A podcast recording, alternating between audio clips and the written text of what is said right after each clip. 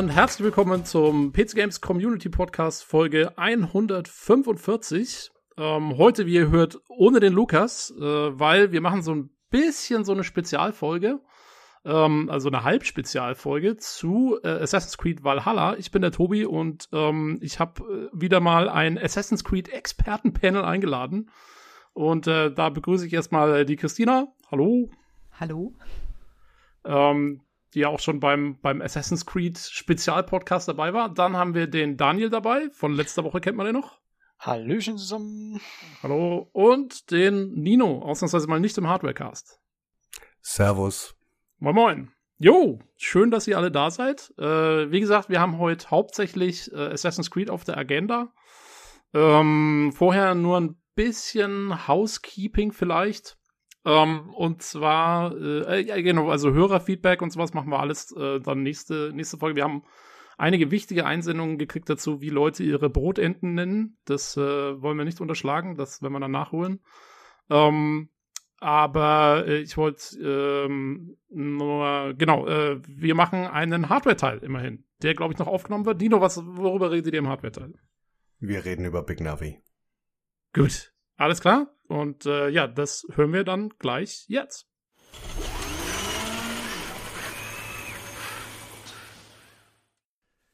So, hallo, da sind wir mit dem Hardware-Teil. Wir sprechen heute über Big Navi und bei mir ist zum einen der Nino.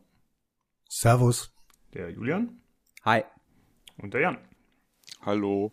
Hallo, und ich bin Lukas. Gut, äh, dann äh, würde ich sagen, steigen wir damit ein, dass wir mal einen kleinen Überblick geben, wie die Präsentation so abgelaufen ist und was so gezeigt wurde. Und das macht der Julian. Hi, das mache ich heute, stimmt. also, wie ihr schon mit, bestimmt mitbekommen habt, ist Big Navi draußen von AMD, falls es jemand nicht wusste. Und zwar ist die 6800 und die 6800 XT rausgekommen. Ähm, um mal kurz was zu den groben Specs äh, vorzulesen bzw. zu sagen, also die äh, Chipgröße ist immens gestiegen. Ich vergleiche jetzt immer mit dem Vorgänger, also mit der 5700 XT, die habe ich im Rechner. Die kam vor anderthalb Jahren, glaube ich, raus. Also die Chipgröße ist extrem gestiegen, über 500 Quadratmillimeter. Meine hat äh, 250, kann das sein, Nino? Ja, passt. Passt, ne? Äh, ganz kurz als Einwurf, bevor wir komplett abdriften. Es handelt sich um Grafikkarten. Es handelt Nur sich um Grafikkarten, richtig. Äh, hatte ich nicht gesagt? Hatte ich gesagt. Gut, ähm, machen wir weiter. Die äh, Compute Units sind auf 60 bis 80 gestiegen, je nach Modell. Die 6800 hat 60, XT hat 80. Meine gute 5700 XT hat nur 40. Ähm, der Takt ist auch Warte, extrem. warte, warte, warte, warte, warte, warte, warte. Sorry, aber sind es nicht 62 und 72? Mm, 62 und 72, warte mal. Dann sind die 80 bei der 6000. Ah, 80 sorry, ja, noch- die 6, Sind die 6900. 900, die ist noch nicht draußen. Die kommt erst im 3. Dezember, 6. Dezember? 5. 5. Dezember. Genau, also 60 bis 80 von der 6800 bis zur 6900 XT. Das ist äh, AMDs Angriff auf die ganze Oberklasse von Nvidia. Ähm, besprechen wir die heute auch? Ich würde sagen, wir besprechen nur die 800 und die 800 XT, oder? Weil die ist auch nicht draußen und deswegen. Absolut, Ja. das machen wir, wenn die draußen sind. Ja, ähm, was zum Takt. AMD hat diesmal im Takt ordentlich zugelegt. Bisher war das eigentlich immer Nvidias Domäne, aber es sind Taktraten von bis zu zweieinhalb möglich beim Übertakten. Der Standard ist bei 2000 und der Boost liegt bei 225. Was ähm, ja beachtlich ist, weil das war bisher nicht AMDs äh, Domäne. Wie die das gemacht haben, dazu kommen wir gleich. Ähm, VRAM mit 16 GB und zwar für alle Modelle, auch für die 6900 XT. Das Speicherinterface hat nur 256 Bit, aber schafft 500 GB in der Sekunde. Jetzt werdet ihr euch fragen, warum oder auch äh, what? Ähm, ja, wie macht die Karte das? Das schafft die mit einem sogenannten Infinity Cage. Werden wir gleich auch noch genau besprechen. Ähm, was noch? Ja, der Verbrauch 250 Watt die 6800, 300 Watt die 6800 XT im Durchschnitt. Und ja, das waren die groben Specs. Ich hoffe, ich habe nichts Großartiges vergessen. Ähm, ja, wie macht die Karte das? Wie schafft die so viel FPS bei einem so kleinen Speicherinterface? Die Antwort ist unter anderem Infinity Cage. Also nicht nur, sie schafft es auch, weil sie einfach mehr Takt hat. Äh, der Datenverkehr wurde reduziert und so Kleinigkeiten. Ähm, aber ja, Infinity Cage. Wie funktioniert der? Was macht er? Weiß ich nicht. Nein. ähm, ähm, ja, wer möchte dazu was sagen? Ich habe mir ein paar Sachen aufgeschrieben, äh, so wie ich den verstanden habe. Ich kann einfach mal anfangen und dann könnt ihr könnt ihr ja ein, ein äh, schreiben, wenn ihr sagt Bullshit. Ja. Ich habe vorher noch eine Frage, da wir öfter von erbosten Zuhörern, ich glaube auch schon von Jan sogar teilweise korrigiert wurden. Heißt das Infinity? Ach schon, es ist Cash, Cage ja, oder Cash? Es ist Cash. Ich sage auch immer Cage. Cash. Neulich habe ich eure Diskussion dazu gesehen, dass man es mal falsch sagt. Es ist ja Infinity Cash, sorry. Ich sag, ich sag mit Absicht. Cage, um Leute zu triggern. Es sind so diese Worte, die sagt man Ewigkeiten falsch. Ne? Ja, ja, ist der Infinity Cash. So. Ähm, ja, wie, ich eben gesagt habe, hat die Karte nur ein Speicherinterface von nur 256 Bit, schafft aber die doppelte Leistung von Navi 10 von meiner Karte mit den doppelten Anzahl an Compute Units. So. Doppelte Anzahl an Compute Units gleich doppelte Leistung, würde man sagen, ja, klar, aber so einfach funktioniert das nicht bei, bei äh, GPUs, beziehungsweise bei Grafikkarten. Und ähm, wie funktioniert der Cache? Ähm, der wird befüllt von der CPU, richtig? Mit Daten, die die GPU braucht. Zum Beispiel n- irgendeine Textur im, im, im Spiel. So, normalerweise müsste die GPU auf den VRAM zugreifen, um diese auszulesen. Das ist ein, im Vergleich zu dem Infinity Cache ein kleiner Umweg und dauert länger. Wenn diese Textur im Cache vorliegt, kann die darauf zugreifen und dadurch wird die Latenz extrem runtergedrückt.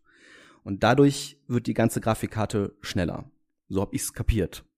So, jetzt die Frage, ist das so richtig? Also ich frage Jan und Nino natürlich. Äh, ja, wir es mal so. Also diese, also dieser Cache, das ist quasi ein On-Chip oder ein On-Die-Cache. So. Was der jetzt genau macht, beziehungsweise der ist halt, das ist halt einfach eine 128 MB große, sehr, sehr schnelle Anbindung, äh, beziehungsweise ein Speicher, der halt quasi dem Die zur Verfügung steht. Zum, Ob da jetzt eine Textur drin ja, liegt, zum, das halte ich jetzt zum Beispiel eine Textur. dahin gesagt, aber es sind halt einfach quasi Rechenoptionen, die, die verwendet werden können. So, und da hat man re relativ großen Zugriff drauf. So, und der Trick an der ganzen Geschichte ist, dass man quasi eben nicht das große äh, Bandbreiteninterface hat, um quasi 16 oder was auch immer 10 Gigabyte VRAM anzusteuern, sondern man hat quasi einen Cache, äh, der quasi so ein bisschen was abnimmt. Das ist so ein bisschen die Technik, daher kommt es auch. Ähm, die äh, in den CPUs quasi drin ist. Da haben sie nämlich quasi alles mit Level 3 Cache äh, äh, erschlagen und deswegen sind die Dinger einigermaßen performant. Und das ist auch eine Technik, die habe ich ja beim letzten Mal oder vorletzten Mal schon gesagt, die quasi ursprünglich von der PS5-Entwicklung kam, die der Mark Cerny dann quasi gesagt hat, die PS5, die hat nämlich auch so eine, so eine, ja, so eine Cache-Variante drin.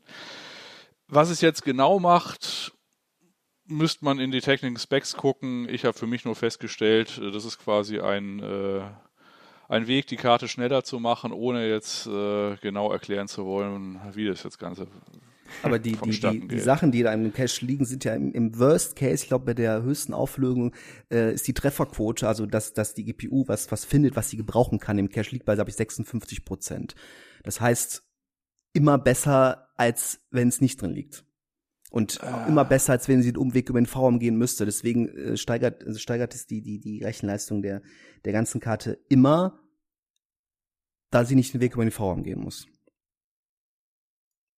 Und würdest du sagen, dass das der Highlight der Vorstellung war? Weil das klang jetzt für mich ein bisschen so, also dass das so das Feature wäre, Highlight, was am besten ist. es ist ein Feature, was halt äh, die Leistung der Karte mit begründet.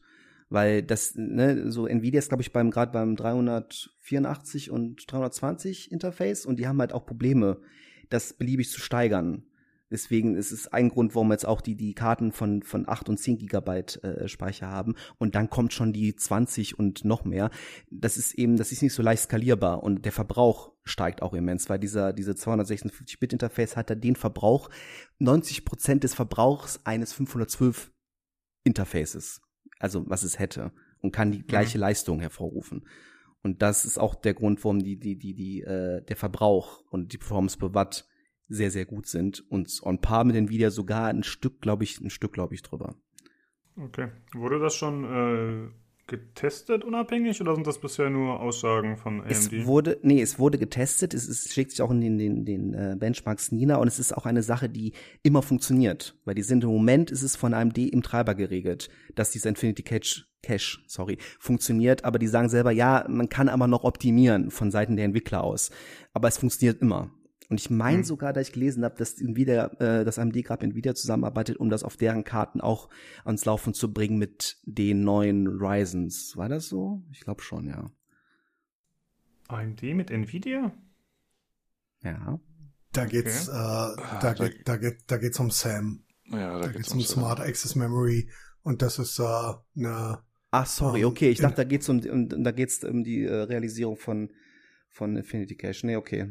Ich meine, In Infinity Cache ist, ich, ich war ganz kurz weg, sorry, ich weiß nicht, ob ihr das erklärt habt, das ist am Ende sowas wie ein L3 Cache für Grafikkarten. Das ist sehr viel, ähm, wo ich jetzt sagen würde, äh, das ist ein bisschen Magie. Und wenn wir das ein bisschen, wenn wir das sehr tief erklären würden, würden wir noch in einer Dreiviertelstunde sitzen. Fakt ist, ähm, es erlaubt halt den AMD-Grafikkarten mit einer deutlich kleineren Busanbindung ähm, sehr gute Leistungen zu erzielen, an dem halt die Zugriffszeiten ähm, auf äh, den Cache einfach schneller sind, als das bei einer traditionelleren Architektur möglich wäre. Okay. Und für mich als Laien jetzt, äh, da kommt ja gerade als jemand, der sogar noch eine Grafikkarte kaufen will demnächst, da kommt ja immer die Frage auf, okay, was ist denn jetzt aktuell das Beste? AMD, Nvidia, okay, kommt auf den Anwendungsbereich an. Recht ich drauf an, sagt, sagt der Nino gleich wieder. Äh, vielleicht, vielleicht kann ich da was dazu, was dazu sagen. Ähm, jetzt mal abgesehen vom Anwendungsbereich kann man, kann man aktuell anhand der Benchmarks relativ einfach sagen, dass es Spiele gibt, die deutlich die AMD-Architektur ähm, favorisieren. Das ist zum Beispiel Assassin's Creed. Valhalla, die darauf optimiert sind, wo du locker ähm, locker 15 bis 20 Prozent mehr Frames erreichst, ähm, 6800 XT versus äh, 3080. Ähm, am Ende, ähm, was so der der allgemeine Schnitt ist und ich hatte halt noch keine Karte in den Händen, weil ich auf die 6900 XT warte, ähm, ist, dass die 6800 XT ähm, sobald sie mit einem ähm, Ryzen 5000, also Zen 3 CPU und ähm, Smart Access Memory äh, Unterstützung angeboten ist, die ähm, 3080 ähm, irgendwo zwischen zwei und äh, acht Prozent überflügelt. Und äh, wenn das nicht der Fall ist und du sie in einem entweder Intel-Chip oder äh, in einem niedrigeren ähm, Chip der Zen-Architektur ähm, zusammenführst, dass du die gleiche Anzahl an äh, Prozenten drunter liegst. Fakt ist, äh, die Karte kostet 50 Euro weniger als das äh, 3080 Pendant von Nvidia und bietet ähm, eine Leistung, die entweder ganz knapp drunter oder knapp drüber ist. Ähm, Mhm. Die Frage ist halt, was gibst du dafür auf? Du gibst äh, dafür auf, ähm, die gleiche Raytracing-Performance zu haben. AMD hat ja zu ihren ähm, Karten Raytracing-Unterstützung hinzugefügt, ähm, aber in einem, in einem anderen Maß als äh, Nvidia. Was für mich jetzt grundsätzlich nicht schlimm ist, wer, wer das nicht braucht, bei mir subjektiv ist das wieder ein bisschen was anderes. Ähm, wer das nicht braucht, ist mit einer 6800 XT am Ende aktuell, ähm, wenn er denn einen 5000er äh, Risen Chip hat, besser aufgestellt als mit einer 3080. Ansonsten ist das gerade aktuell mehr eine Frage nach Farbenvorliebe als alles andere. Hm. Muss man halt auch auch ganz sagen, klar sagen, Sorry, ich unterbreche. Meinst jetzt, wenn man, wenn man Raytracing nicht braucht? dann ist ist man, es, ja, Ja, man muss aber dazu sagen, die Performance, die wurde ja auch getestet, die ist besser als erwartet. Also man hat ja erst gesagt, ah, AMD hat nichts dazu gezeigt in der Präsentation. Das mh, wird das was, aber die ist gut. Sie ist nicht so gut wie bei Nvidia. Ich meine, die Karte, die 6800 XT ist im Schnitt in WQAD vergleichbar mit der 3070, was die Raytracing-Leistung angeht. richtig. das Also ist ist natürlich ungefähr, ist ungefähr ein Paar mit den Touring-Karten. Das muss man halt ganz, Genau, ganz klar aber mit sagen. der Also Touring-Karte, 30, ne, mit der ja, 280. 3070, 2080 Ti. Genau. Ist es. Also das ist völlig, völlig in Ordnung. Ähm, aber Fakt ist halt, du hast halt dadurch einen deutlich größeren Leistungseinbruch als bei äh, Nvidia-Karten. Wobei ich jetzt, wenn ich wenn ich ein Casual-Spieler wäre, würde mich das nicht interessieren. Muss ich, muss ich auch ganz klar sagen. Dann würde ich aktuell tatsächlich zu einer AMD-Karte greifen. Und was man halt auch ganz ehrlich sagen muss, die 6800 ähm, negiert halt das Existenzrecht der ähm, RTX 3070. Das ist, ähm, das ist damit eigentlich fast Ja, die weg. 30 6800 ist deutlich drüber, deutlich besser. Und wenn die noch an SAM hängt, also Smart Access Memory, dann ähm, weil sie darüber wie ähm, wie ein Panzer über äh, Weidenkraut. Aber sie Ähm, kostet auch mehr. ja, und die ist, das also ist ja, richtig. 70 ist ja auch nicht schlecht aufgestellt, preislich gesehen. Ich meine, warum, warum bietet Nvidia die für 500 an? Was, was ist da los? Und dann hieß es halt, ja, vielleicht kommt er was von AMD, was dem Ganzen ein wenig äh, doch Ärger Konkurrenz macht, als die gedacht haben. Und das bestätigt das so ein bisschen. Die wussten schon, was auf die zukommt. Und ist die drei, also ich habe ja, ne, was ich ja schon zwei, dreimal angesprochen habe, auch im, im, im Discord, ist halt, wo ich sage, hm, die 8 GB RAM, ne, äh, ist für mich die, eigentlich der größte Knackpunkt an der Karte und die TI wird bald kommen, keine Frage. Ich weiß nicht, ob jetzt, ich schätze mal, die wird 12 haben, wahrscheinlich. Ähm, aber ansonsten ist die Karte, wenn man die für 500 kriegt zurzeit, top. Genauso wie die 6800 natürlich, aber äh, Ich meine, am Ende, am Ende kannst du gerade alles, was du kriegst, kaufen. Von 30, Ja, 70 richtig. bis äh, 30, 90, je nachdem, was dein Geldbeutel hergibt. Du machst damit grundsätzlich nichts falsch. Ich bin halt wirklich wahnsinnig gespannt auf die 6900 XT, um die meine 3090 äh, hinter sich liegen lässt. Wobei ich aktuell tatsächlich davon ausgehe, dass er zumindestens on par ist. Ähm, das, das werden wir noch äh, rausfinden, spätestens am 5. Dezember, wenn die Benchmarks dazu rauskommen. Fakt ist, wir haben, wir haben glorreiche Zeiten für die PC Master Race. Wir können also zu allen Farben laufen und uns Dinge kaufen, mit denen wir definitiv zufrieden sein werden. Es macht also aktuell ähm, wirklich den extrem anwendung- anwendungsspezifischsten ähm, Hintergrund aus, was du willst und wie du es benutzen willst, um dir irgendwas zu kaufen. Kannst getrost, ähm, zumindest in Sachen Grafikkarten, kannst du äh, zu beiden Herstellern gehen und sagen, ich will das, weil es schick ist oder weil es schöner aussieht. Ähm, ohne, ohne ein schlechtes Gewissen haben zu müssen. Und Mhm. das ist eine Situation, die wir ähm, seit das letzte Mal AMD eine konkurrenzfähige fähige Grafikkarte auf ne? Top-Niveau hatte. Und das war die 7970, das wollen wir nicht vergessen. Das war das letzte Mal. Ich dass finde, das Ding Hawaii war konkurrenzfähig. Die war nur halt von den, also was rein die Leistung angeht, ich meine, jetzt vom Verbrauch her und so nicht unbedingt, aber äh, da haben sie zumindest beim High-End-Segment wieder High-End-Segment angegriffen. Ähm, aber dann ging's halt, ja. Ja.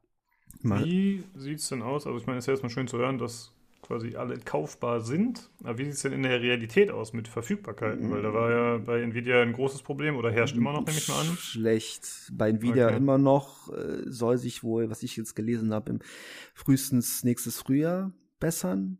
Und ja, die AMDs, also als die, ich war ja kurz dann auf, auf, auf den, ähm, auf den Shops, wo sie angeboten wurden. Sie wurden, glaube ich, für 150 mehr angeboten, waren auch sehr, sehr schnell weg. Und zwar wurde, glaube ich, für 670 oder 680 die 6800 angeboten, die halt UVP 580 hat.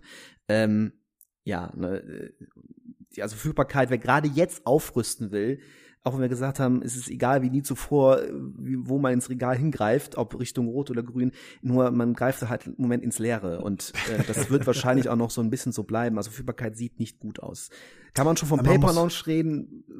Bei Nvidia finde ich ja, bei AMD finde ich jetzt in der ersten Woche ist noch ein bisschen verfrüht, aber es wird wahrscheinlich auch einer werden. Also oder Hersteller glaub- sagen natürlich, sorry, ich nochmal unterbreche, Hersteller sagen natürlich, ja, ja, dieses Angebot ist, ist da, aber die Nachfrage ist so unendlich groß, hätten wir nicht mit gerechnet, bla, ne? Also, Wie, wie unerwartet. Ich bin auch Ja, ja, völlig aus den Socken genau. gefallen. ähm, aber man muss, man muss tatsächlich sagen, die, die AMD-Grafikkarten waren circa eine Viertelstunde länger äh, verfügbar als die Nvidia-Grafikkarten. Also die Nvidia-Grafikkarten waren nach ungefähr 35 Sekunden ausverkauft. Ähm, bei ähm, AMD konntest du tatsächlich 20 Minuten später noch ähm, zu äh, 25 Prozent mehr Preis auf ähm, UVP ähm, und konntest du die Sachen tatsächlich noch kaufen. Mhm. Ähm, das ist halt, das ist genauso wie mit den aktuellen Risen-Prozessoren. Ähm, wie gesagt, ich habe das schon mal schon mal bei mir im Hardware-Channel geschrieben. Ähm, ich hätte nie gedacht, dass ich äh, jemals in eine Situation komme, wo das Einzige, was ich äh, tatsächlich jederzeit kaufen kann und was mir durch so eine Angebote nachgeworfen wird, ähm, Intel-Prozessoren sind. hätte niemals gedacht, dass ich jemals in diese Situation komme. Und da sitzt, da sitzen wir halt Die jetzt. will ja keiner mehr. Die will keiner. ja, seien wir ehrlich. Also da, ja, also da vielleicht mal die letzte Wasserstandsmeldung, beziehungsweise AMD hat jetzt quasi zwei Sachen veröffentlicht, einmal Prozessoren, einmal Grafikkarten. Bei den Prozessoren, die sind von der Chipgröße her kleiner, also da kommt wahrscheinlich jetzt noch eine deutlichere Masse, die auf den Markt kommt. Äh, so im Laufe des Rest Novembers und Dezember und bei den äh, Grafikkarten war die letzte Wasserstandsmeldung, die ich gehört habe, dass die quasi geplant haben, so viel zu verkaufen in diesen zwei oder knapp anderthalb Monaten in diesem 2020er Jahr wie quasi Nvidia seit Launch mit der, mit der 30er Serie. Also da sieht es ein bisschen besser aus, aber das ändert natürlich de facto jetzt nichts, dass man das erstmal quasi, wenn man es jetzt heute bestellen würde, Und wenn man bestellen kann, dann halt mehr Zeit. Ne? Äh, Also die, ja. die, ähm, die, die größeren hm. Shops haben tatsächlich äh, Kühlsysteme in place, wo du tatsächlich ähm, ohne, ähm, ohne Lieferdatum bestellen kannst und dann einfach gekühlt wirst. Ähm, das ist zum Teil, zum Teil funktioniert das, äh, zumindestens aus den Erfahrungsberichten aus ähm, meinen, äh, meinen Kreisen, die relativ viele PCs bauen, funktioniert das einigermaßen. Da sind die Verzögerungen dann zwei bis drei Wochen, wo dann angekündigt wird, äh, das Zeug kommt, was äh, CPUs und auch ähm, die Karten angeht. Ja, ich hatte ja die Hoffnung, dass ihr mir eventuell für meinen Computer jetzt einen Tipp geben könntet, äh, was ich mir für eine Karte holen soll, aber dann gibt es da ja keine eindeutige Antwort. Ich, Ja, ich kann mal über einen Hm. Umweg was versuchen. Also sprich, äh, hier bevor der Herr Einweg dann auf einmal mit dem Infinity, äh, Infinity Cache um die Ecke kam und ich dann erstmal so in Stocken kam. Also eigentlich war mein Fahrplan ein anderer. Dass ich unterbrechen können, jederzeit. Ähm, und zwar, Machen wir alle. und zwar, also es gibt halt so äh, also zwei Sachen, die ich quasi bei diesen Tests interessant fand. Das eine ist zum Beispiel, ähm, wieso Ampere, also die Nvidia-Grafikkarten einigermaßen oder beziehungsweise auf einmal relativ schnell in 4K waren. Das lag ja unter anderem an einer weiteren Architekturänderung. Äh, also man hat quasi so äh, die Integer und die Floating Point äh, Sachen jetzt wieder zusammengefügt, nachdem man die in Turing getrennt hatte, nachdem die im Pascal wieder zusammengefügt wird. Was man jetzt sieht, in, vor dem Hintergrund, also keine, äh, keine Sorge, technischer wird's nicht, ist, dass man äh, jetzt diesen äh, Effekt hat, der jahrelang anders war, nämlich quasi, dass auf einmal auf Full HD und WQHD diese neuen AMD-Karten jetzt ein bisschen schneller sind und auf einmal bei 4K und allem, was aufwärts ist, auf einmal Nvidia. Das war mal jahrelang andersrum. Ne, und jetzt hat man quasi so eine, äh, mit den AMD-Karten so quasi so eine Full HD und WQH, äh, WQHD, so einen kleinen Vorsprung, während es dann quasi bei äh, 4K wieder äh, von der Ampere-Architektur so ein bisschen hatte die Radeon eingesammelt 7 wird. immer gewildert, ne, in dem Bez- 4K-Bereich. Die war ja sonst nicht so teuer, Ja. aber da konntest du Mhm. was. Naja. Naja. So, und jetzt habe ich noch zwei Sachen, also bevor ich hier auf deine Frage antworte, nämlich eins, was mir noch eingefallen äh, ist, also wir hatten ja quasi zweimal ma magische Dinge ange, äh, äh, angesprochen, nämlich einmal diesen Rage-Mode, da hat sich jetzt mittlerweile herausgestellt, das ist einfach nur eine Verschiebung des Power-Targets und das war's, also müssen wir nicht diskutieren, das konnte man schon immer machen. Und das andere, was wir immer gesagt haben, dieses Smart Access Memory, das ist in der Linux-Welt schon einigermaßen länger am Start. Das ist nämlich ein Resizable Bar. Das ist quasi die Aufhebung der PCI Express äh. Und als AMD das eingeführt hatte, dann kam dann Nvidia auch so zusammen mit Intel so nach dem Motto, oh ja, das, das können wir auch. Wir arbeiten dran. Also das äh, ist wahrscheinlich was, was äh, ich sag mal auf den kompletten Markt äh, in welcher Weise auch immer irgendwann gestreut werden woll, äh, soll, weil das ist keine, äh, das ist halt was, äh, was im Standard beziehungsweise was es schon in der Ja, Welt das gibt. im- das ist jetzt ist keine im- komplett ist im neue Erfindung. Express-Standard mit aufgenommen als, äh, Hm. ähm, als Option. Und äh, AMD muss man halt zugute halten, dass sie es halt als erster gemacht haben. Das ist korrekt, ja. So, und um jetzt auf deine konkrete verbraucherorientierte Frage zu kommen, ich hatte mir ja quasi so zwei Weichen gestellt. Also wir hatten ja schon festgestellt, dass einigermaßen Latte, äh, in welches Lager man jetzt geht. Man wird mit der Karte wahrscheinlich zufrieden sein. Äh, kommt immer aufs Anwendungsgebiet an. Und äh, ich hatte mir jetzt quasi für mich persönlich notiert, bei den AMD-Karten, da bin ich eigentlich von dieser Referenzplatine eigentlich einigermaßen äh, angetan. Äh, Die Referenzplatine, das ist auch so ein bisschen st- typisch bei AMD, die ist auch von der technischen Seite her ganz gut. Also die hat noch so ein bisschen Stromfilterung mit dran, die hat gute Komponenten drauf. Da ist es eher so, dass wenn da Customs kommen, ich eher die Befürchtung hat, dass die dann irgendwie äh, ein bisschen den Rotstift ansetzen und dann irgendwie was Schlechteres verbauen. Ich werde jetzt für mich persönlich abwarten, ob Sapphire da noch mit einer Toxic-Variante um die Ecke kommt, aber ansonsten ist die Referenzplatine, die ist durchaus äh, brauchbar. Und bei Nvidia ist vielleicht noch so eine äh, sowas dahingesagt. Da ist es so, dass die Referenzplatine im Grunde fast zumindest mal für meine Begriffe so ein bisschen alternativlos ist, weil die Nvidia hat die Referenzplatine so äh, designt beziehungsweise so äh, von den Kosten her ähm, strukturiert, dass die Customs da ordentlich Schwierigkeiten haben, da irgendwie sich an diesem Preispunkt zu orientieren. Also das heißt, für jemanden, der sich quasi eine Nvidia-Karte kauft, oder zum Beispiel eine 3080, da würde ich fast nicht sehen, was für eine Custom-Variante spricht, abseits der Founders Edition, die man direkt bei Nvidia für 6,99 Hm. kaufen kann. Also man kann von beiden Herstellern die Referenzsachen kaufen. Die sind, ja, top. Ja, ich glaube, wenn ich das richtig im Kopf habe, hatte Nino auch den Rechner, den er von mir gebaut hat, für mich gebaut hat, auch ein bisschen darauf ausgelegt, auf das Nvidia-Referenzdesign, oder? Ja, aber da muss ich halt auch sagen, die Kühllösung bei ähm, den 6800 Karten würde, würde, würde dem auch zuträglich sein. Also beides Mhm. würde funktionieren. Äh, Das Okay. muss man, muss man, muss man klar sagen. Logischerweise war der Rechner auf einer 3080 ausgelegt. Ähm, Aber die, aber eine 6800 XT würde genauso gehen. Ich muss aber tatsächlich sagen, ähm, aufgrund, aufgrund der Auflösung, der, äh, in der du spielst und aufgrund ähm, dessen, ähm, was du halt spielen willst, was wir ja nur alle wissen und woraus auch äh, der, der Rechner gethemed ist, würde ich, würde ich immer noch eine 3080 präferieren. Aber das ist eine rein, rein subjektive ähm, Feststellung. Das kann ich noch mit, mit Worten und mit Daten und Fakten untermauern. Aber ich glaube, das äh, würde zu lange dauern. ähm, Okay, nur um kurz klar zu machen, du beziehst dich auf Cyberpunk 2077. Ja. Dafür würdest du rein gefühlsmäßig jetzt erstmal. Nicht, nicht rein gefühlsmäßig, sondern aufgrund äh, ähm, der angegebenen Spezifikationen, also ähm, Hardware Requirements, die äh, ähm, Cyberpunk vorgibt, ähm, die ja diese Woche rausgekommen sind. was sagen die denn? Ähm, Die sagen äh, äh, 3080, 10 Gigabyte, ähm, 4K, alles auf äh, Ultra für äh, Cyberpunk, wenn du Raytracing in seiner schönsten Form sehen Ja, genau, muss möchtest. man dazu nämlich auch noch sagen, ähm, dass die AMDs am Anfang für Cyberpunk kein Raytracing unterstützen werden. Also das wird Mhm. noch erst kommen, nachgereicht. Das können halt die Nvidias von Anfang an. Ne? Hm, Ist jetzt nur die. Frage, wenn du natürlich dann Framerates erreichst, wie bei äh, bei ähm, Dingens, hieß es nochmal, Ubisoft Game. Watch. Dogs, nee, Watch Dogs mit Mhm. Raytracing. äh, Ich weiß nicht, ob man es da anhaben will. Es soll ja toll aussehen, aber die, die, die 40 Frames Region da, äh, willst das Spiel in dem, also da spielen, äh, Cyberpunk für mich, äh, würde ich sagen, nein. Ich weiß aber jetzt null und das werden wir bald sehen, wie da die, die, die FPS oder wie die ähm, Frametimes sind. Aber, aber so im 40er-Bereich finde ich schon, uff. Deswegen Äh. halt 30, deswegen halt 3080 für 1440p. Ja, Ähm, ja, aber das, sch- ja, klar, aber äh, was ist in Watch Dogs Legion? Was schaffen da die 390? Das Schafft kann ich dir, kann ich dir so genau 47 nicht mal sagen. FPS? Oder du, Aber, ist ja aber du darfst, du darfst eine Sache nicht vergessen, Jay. Sie schafft's. Und Sie damit ist sie die, schafft's. ein, die einzige Karte aktuell.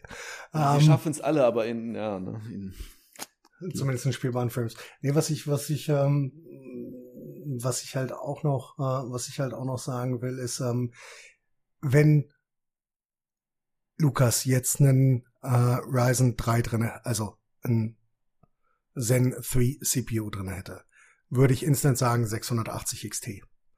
Aber im Schnitt ist die 3080 ganz knapp über der 6800 XT, wenn du ohne Smart Access Memory arbeitest. Und Mhm. ähm, für, für, für 50 Euro Unterschied ähm, ist das halt, bin ich, bin ich da halt immer noch bei der, bei, bei der 3080. Also aktuell würde dir die 3080 in Cyberpunk ähm, tatsächlich mehr bieten als eine 6800 XT. Mhm. Ähm, das muss nicht, muss nicht, True. äh, muss nicht ewig bleiben, so bleiben. Das kann mit Driver-Updates oder weiß der Teufel was, Spieloptimierung kann das anders werden. Das würde ich gar nicht sagen, aber der aktuelle Stand ist, 3080 wird dir wahrscheinlich ein äh, schöneres äh, Bild mit Raytracing bei drei Frames mehr geben. Ich würde würd Nino komplett unterschreiben, auch wenn das wahrscheinlich von euch äh, ein paar verwundern wird, dass ich das so sage. Aber eins würde ich dann noch abwarten, und zwar, was dann wirklich die FPS im Spiel sind in WQHD, wenn das Spiel draußen ist. Weil wenn du dann einen Unterschied zwischen spielbaren FPS ist immer so schön gesagt, ne, zwischen 41 mit äh, Raytracing ohne bist du schon mal locker 70 oder das einfach sehr niedrig ist und in manchen Szenen vielleicht sogar da mal droppt, ist es immer ein Durchschnittswert und muss man die Frametimes beachten, die sind also viel wichtiger als die Durchschnitts-FPS sind. Ähm, dann sollte man auch gucken, ob das eben noch so, so, so Sinn macht, weil, ne, wenn, wenn wir jetzt über Legion reden würden, wollen, sagen, ja, welche Karte würdest du da empfehlen? Ne? Da läuft es mit Raytracing zwar auch immer, aber da ist man wirklich nur in diesem spielbaren Bereich, der, finde ich, äh, äh ein Bereich ist, in dem ich nicht sein will. Weil hm. das ist immer so, dieser 40 FPS. Ja, da kann man es noch spielen, so, ja, schön, aber man peilt eigentlich immer die, das an, was, was der, was der Bildschirm kann, also 60, 75, ich weiß nicht, was ein, hast du G-Sync, FreeSync? Ich habe G-Sync, aber ich nutze das nicht, also ist egal. Ja, das könntest du ja dann nutzen. Ne? Dann wäre es auch wieder egal, weil das ja variabel ist. Aber ähm, ja, ich kann nicht, ich kann ehrlich gesagt nicht sagen, aus, ich hatte Nino höchstwahrscheinlich mehr Erfahrung, wie das beim G-Sync-Monitor in der im Bereich aussieht, wenn man dann halt Raytracing bei 45, vielleicht 40 FPS anhat. Mhm, okay. Ähm, ich würde sagen, wir kommen mal Richtung Ende. Also grundsätzlich kann man auf jeden Fall sagen, wie Nino das schon einzeln gesagt hat, äh, ist, ist egal, welche man holt. Man hat nur gute Angebote im Moment, was ziemlich cool ist. Und ich denke mal, wir sprechen bestimmt nächste Woche nochmal über Big Navi, je nachdem, was da noch kommt, oder? Äh, nächste Woche wahrscheinlich eher nicht. Äh, wahrscheinlich erst, wenn die 6900 rauskommt. Hm, okay. Ja. ja. gut, dann schauen wir mal, wie es hinkommt. Äh, da werden wir sicher in Zukunft zumindest noch drüber sprechen. ich danke euch auf jeden Fall, dass ihr alle am Start wart und eure Expertise in den Raum geschmissen habt. Und dann hören wir uns nächste Woche wieder. Bis dann. Ciao. Reingehauen.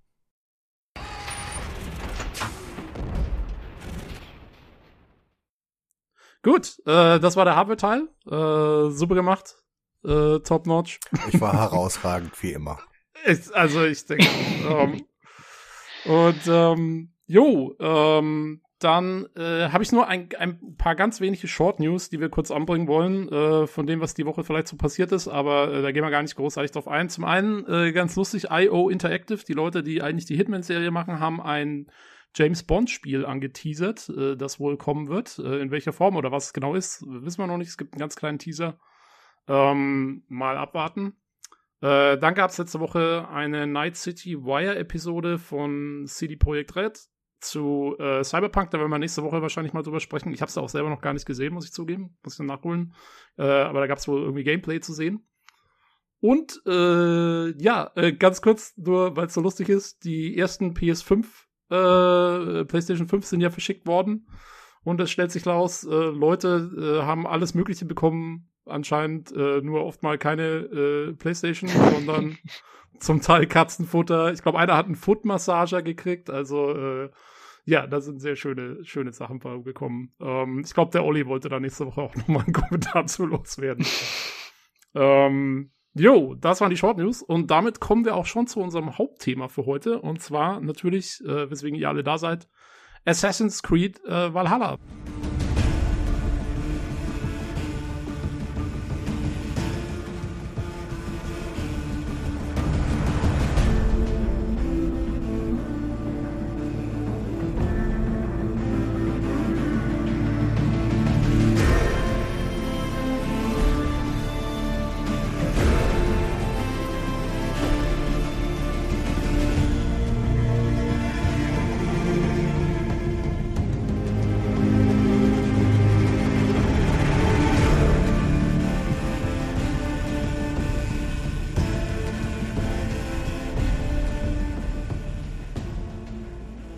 Assassin's Creed Valhalla, was jetzt seit äh, ziemlich genau zehn Tagen raus ist, zu dem Zeitpunkt, wo wir aufnehmen. Und ähm, wir haben es alle gespielt. Ähm, ich weiß nicht, vielleicht ähm, sag mal, wir können ja mal so grob durch die Runde gehen. Äh, wie lange habt ihr bis jetzt gespielt? Und ähm, mal so, ja, äh, ganz grob, wie weit seid ihr gekommen bis jetzt? Ähm, ungefähr, ähm, wo seid ihr? Ich fange mal mit der Christina an. Okay, also ich habe heute die 40-Stunden-Grenze überschritten. Uh. Ähm, wobei ich, glaube ich, davon ein Großteil irgendwelchen Blättern hinterhergesprungen bin, durch die Gegend geritten bin. Ja, dazu kommen wir sicher noch zu dieser ja. Geschichte. Ähm, also ich habe das Gefühl, ich habe sehr viel rumgeeilt. Ich habe die ersten beiden Gebiete, also ich habe Norwegen, also den ähm, Rückkehr Fylki heißt es, glaube ich, den Teil habe ich komplett abgegrast und Mhm. die beiden ersten Level 20 Gebiete. Also ich bin ja so jemand, der immer erst alles abgrast, bevor er ins nächste Gebiet geht, so halbwegs wenigstens. Ja. Damit das nicht irgendwie so Skyrim-Ausnahme aus der Augen nimmt, wo ich plötzlich in allen Gebieten 100 Quests habe und so, die ich dann irgendwie nicht mehr abarbeiten kann. Von daher, ja, habe ich jetzt diese beiden Gebiete dann auch als Verbündete. Es ist also noch nicht so weit, habe ich das Gefühl. Okay, ja, äh, kann ich kurz fragen, wie lange hast du äh, im Prologgebiet zugebracht dann, wenn du alles durchgemacht hast? Weil ich habe da bestimmt auch zehn Stunden gebraucht oder so, Ja. bis ich da raus war. Würde ich auch schätzen. 10 bis 12 Stunden. Dauert ein bisschen, hin. ne? Ja, ich habe da auch noch was offen. So Geweihe sammeln, die habe ich nicht geschafft in den Ja, 10 Stunden. die Geweihe. Könnte sein, Oh dass die Geweihe auch ungefähr acht Stunden dieser zehn Stunden ausgemacht haben. Nein, so, so wild war es Äh, nicht, aber man kann sich aufhalten, wenn man Ich habe ich hab auch, ich habe lange nach diesen Geweihen gesucht. Anscheinend gibt es irgendwie, es gibt so zwei, drei Stellen, wo die gerne mal spawnen und wenn man nicht genau da die Tiere jagt, dann kriegt man keine oder so. So habe ich es dann verstanden am Ende. Ich habe es ähm, immer noch nicht. nicht eins. Ich habe Hufe, aber keine Geweihe. Ja, Hufe habe ich, genau, Hufe kriegst du bei mir. Ähm, Daniel, wie ist denn bei dir? Du hast ja letzte Woche, wir haben ja uns schon mal kurz äh, über Assassin's Creed Mhm. unterhalten letzte Woche. Du bist ja relativ schnell durch den Prolog durch, ne? Ja, ich habe den Prolog mal ein bisschen schneller durchgedaddelt, damit ich dann auch ein bisschen schneller mal nach England komme, damit ich das auch sehe, weil ich das einfach unbedingt noch sehen wollte genug. Und ich habe jetzt mittlerweile auch 21 Stunden drinne, Mhm. also wenigstens die Hälfte von Christine. Ähm, ja, aber ähm, bisher bin ich eigentlich nur in Norwegen gewesen, äh, so das Hauptgebiet, wo man ja startet in England und ich habe jetzt gerade noch London durchgemacht. Oh, du bist schon in London, okay. London habe ich jetzt gerade durchgemacht. Äh, man kann ja, wenn es dann bei äh, äh, Rundvi oder wie sie nochmal heißt, wo man, Mhm. die Mission, wo man die. Gebiete auswählt, habe ich ja dann direkt äh, einfach London genommen, bin dann dahin erstmal. Ach so, also du bist quasi direkt dorthin. Genau, es gibt ja, man kann ja beides auswählen, ob man da mehr in den Norden will oder in den Süden und ich bin Ja, dann in den ja. Süden gegangen. Ah, okay, okay, okay. Aber ich habe mich jetzt schon gewundert, weil ich bin, glaube ich, bei 35 Stunden und ich war noch gar nicht in, in London irgendwie großartig. Ähm, jo, und ich habe schon gesehen, äh, Nino, du hast ja irgendwie mal einen Screenshot gepostet. Du bist, glaube ich, von uns allen am meisten. Du hast schon irgendwie einen Fortschritt von 57 Prozent oder so? Nee, ich habe einen Fortschritt von 70 Prozent. 70, genau, eben nicht 57, 70. äh, sehr ordentlich. Also äh, bist du bist du eher der Hauptstory dann auch so ein bisschen gefolgt oder äh, Also nicht, hast du nicht, nicht, nicht ausschließlich. Ähm, ich bin durch, durch Norwegen bin ich ordentlich durchgerusht. Ähm, äh, Daniel und ich hatten ja am gleichen Abend, äh, als es, als es rauskam und wir runtergeladen haben, haben wir beide gestreamt. Ich habe es an dem Abend dann auch äh, bis nach England geschafft. Ähm, nur weil äh, im Stream darauf demanded wurde, ähm, dass ich noch dahin komme. und ähm, ich bin bei 61 Stunden mittlerweile. Ähm, und habe in England alle Gebiete durch, bis auf Gloucestershire. Okay, Wow. krass. Das ist eine Leistung. Das ist wow. Also das ist, ich weiß nicht, ich weiß, ich weiß nicht, also vielleicht können wir das nochmal ganz kurz, meine aktuelle Stärke ist 242. Ähm, Ja. Das reicht also für alles. Ähm, ich weiß nicht, ob ich das sagen darf, ich tue es trotzdem. Ähm, ich habe auch alle, ähm, alle Kloster in England durch. Das habe ich heute Nachmittag noch fertig gemacht, um äh, so weit wie möglich in meiner Siedlung zu kommen, wie irgendwie es geht mit den äh, Klöstern. Okay, ja, da kommen wir auch gleich noch drauf. Ähm, ja, krass. Okay, also äh, wenn wir dann Fragen zum Endgame haben, dann bist du unser Mann auf jeden Fall. Ähm, weil ich glaube, das ist durchweg um einiges weiter als, als alle anderen von uns sind. Ich habe, äh, ich glaube, mein, mein Power-Level, also diese Stärke quasi, das Level bei mir ist irgendwie so um die 100 gerade jetzt im Moment. Ähm, und äh, ja, ich habe auch, ich habe die ersten beiden Gebiete gemacht äh, in England. Äh, die sind fertig und ich bin jetzt gerade im dritten, also in, in East Anglia bin ich gerade äh, unterwegs. Also jetzt auch noch nicht so weit, aber ich mach's halt, ich mach's genauso wie äh, Christina und ich nehme ich nehm alles mit. Also immer die ganzen Sidequests und so. Ähm, was, wie ich festgestellt habe, vielleicht gar nicht so eine tolle Art ist, es zu machen, wie ich das spiele. Weil ähm, ich habe, ich mache sehr viel Backtracking, weil ich gerne ich mache gerne diese Gebiete erst, erst fertig und dann gehe ich so die Hauptquest an, aber ich habe festgestellt, dass die Hauptquests in diesem Spiel einen wirklich sehr gut durch diese Gebiete eigentlich durchführen Okay. und man da sehr gerne an allem vorbeikommt. Ich habe das an einer Stelle gemerkt, in der ich, an der ich unbedingt eine, ein Rüstungsteil haben wollte. Und ich bin, das ist ein Gebiet, auf dem mehrere kleine Kirchen stehen. Und man kommt, und die hat, da gibt es auch solche Katakomben drunter. Und ich bin die ganze, ich bin das macht sicher auch einen großen Teil meiner 40 Stunden aus, dass ich durch diese Katakomben bin und den Zugang zu dieser Rüstungskammer gesucht habe. Bis ich dann irgendwann ganz entnervt aufgab und gegoogelt habe und da stand, dass man im ähm, Zuge einer Quest erst dahin kommt, weil sich dann erst eine Tür öffnet, die jetzt definitiv nicht zu öffnen war. Also das ähm, ist immer vom Design her ein bisschen schwierig. Ja, ich glaube, ich weiß, ich glaube, ich weiß, Ich glaube, Ja, ich, glaub, ich ja. weiß auch, von welcher du Ja. redest, weil auch da habe ich zwei Stunden dran verbracht. Genau, und das ist ein bisschen das Problem, wenn man erst alle Gebiete clearen möchte oder halbwegs, ne, bevor man vielleicht mit einer Quest weitermacht. Ich glaube Genau. auch, das könnte schwierig Ich bin, werden. ich bin genau in das gleiche Problem geraten. Das gibt es später auch noch öfters. Ähm, Okay. Also insofern, Mhm. ja, vielleicht die bessere Art. Aber fangen wir mal von vorne an. Also äh, ich, ich werde mal so ein, ein, eine Sache in den Raum werfen und ihr könnt mir dann zustimmen oder auch nicht. Also zunächst mal würde ich sagen, Assassin's Creed Valhalla ist, ähm, obwohl es sehr viele Änderungen hat und sehr viele kleinere oder größere Änderungen, aber letztendlich, wenn man, wenn man das Gesamtding betrachtet, spielt sich schon noch sehr wie die anderen beiden neuen Assassin's Creed Origins und Odyssey. Würdet ihr mir da zustimmen oder würdet ihr sagen, ihr habt schon eine sehr andere Spielerfahrung? Ich würde zustimmen. Schon, Also ne? ich, Ja. also ich bin ja ein Rückkehrer zu Assassin's Creed. Ich habe ja seit Black Flag nicht mehr wirklich gezockt. Deswegen ist für mich eigentlich das sowieso komplett neu. Ich kenne diese neuen Systeme aus Odyssey und Origins überhaupt nicht.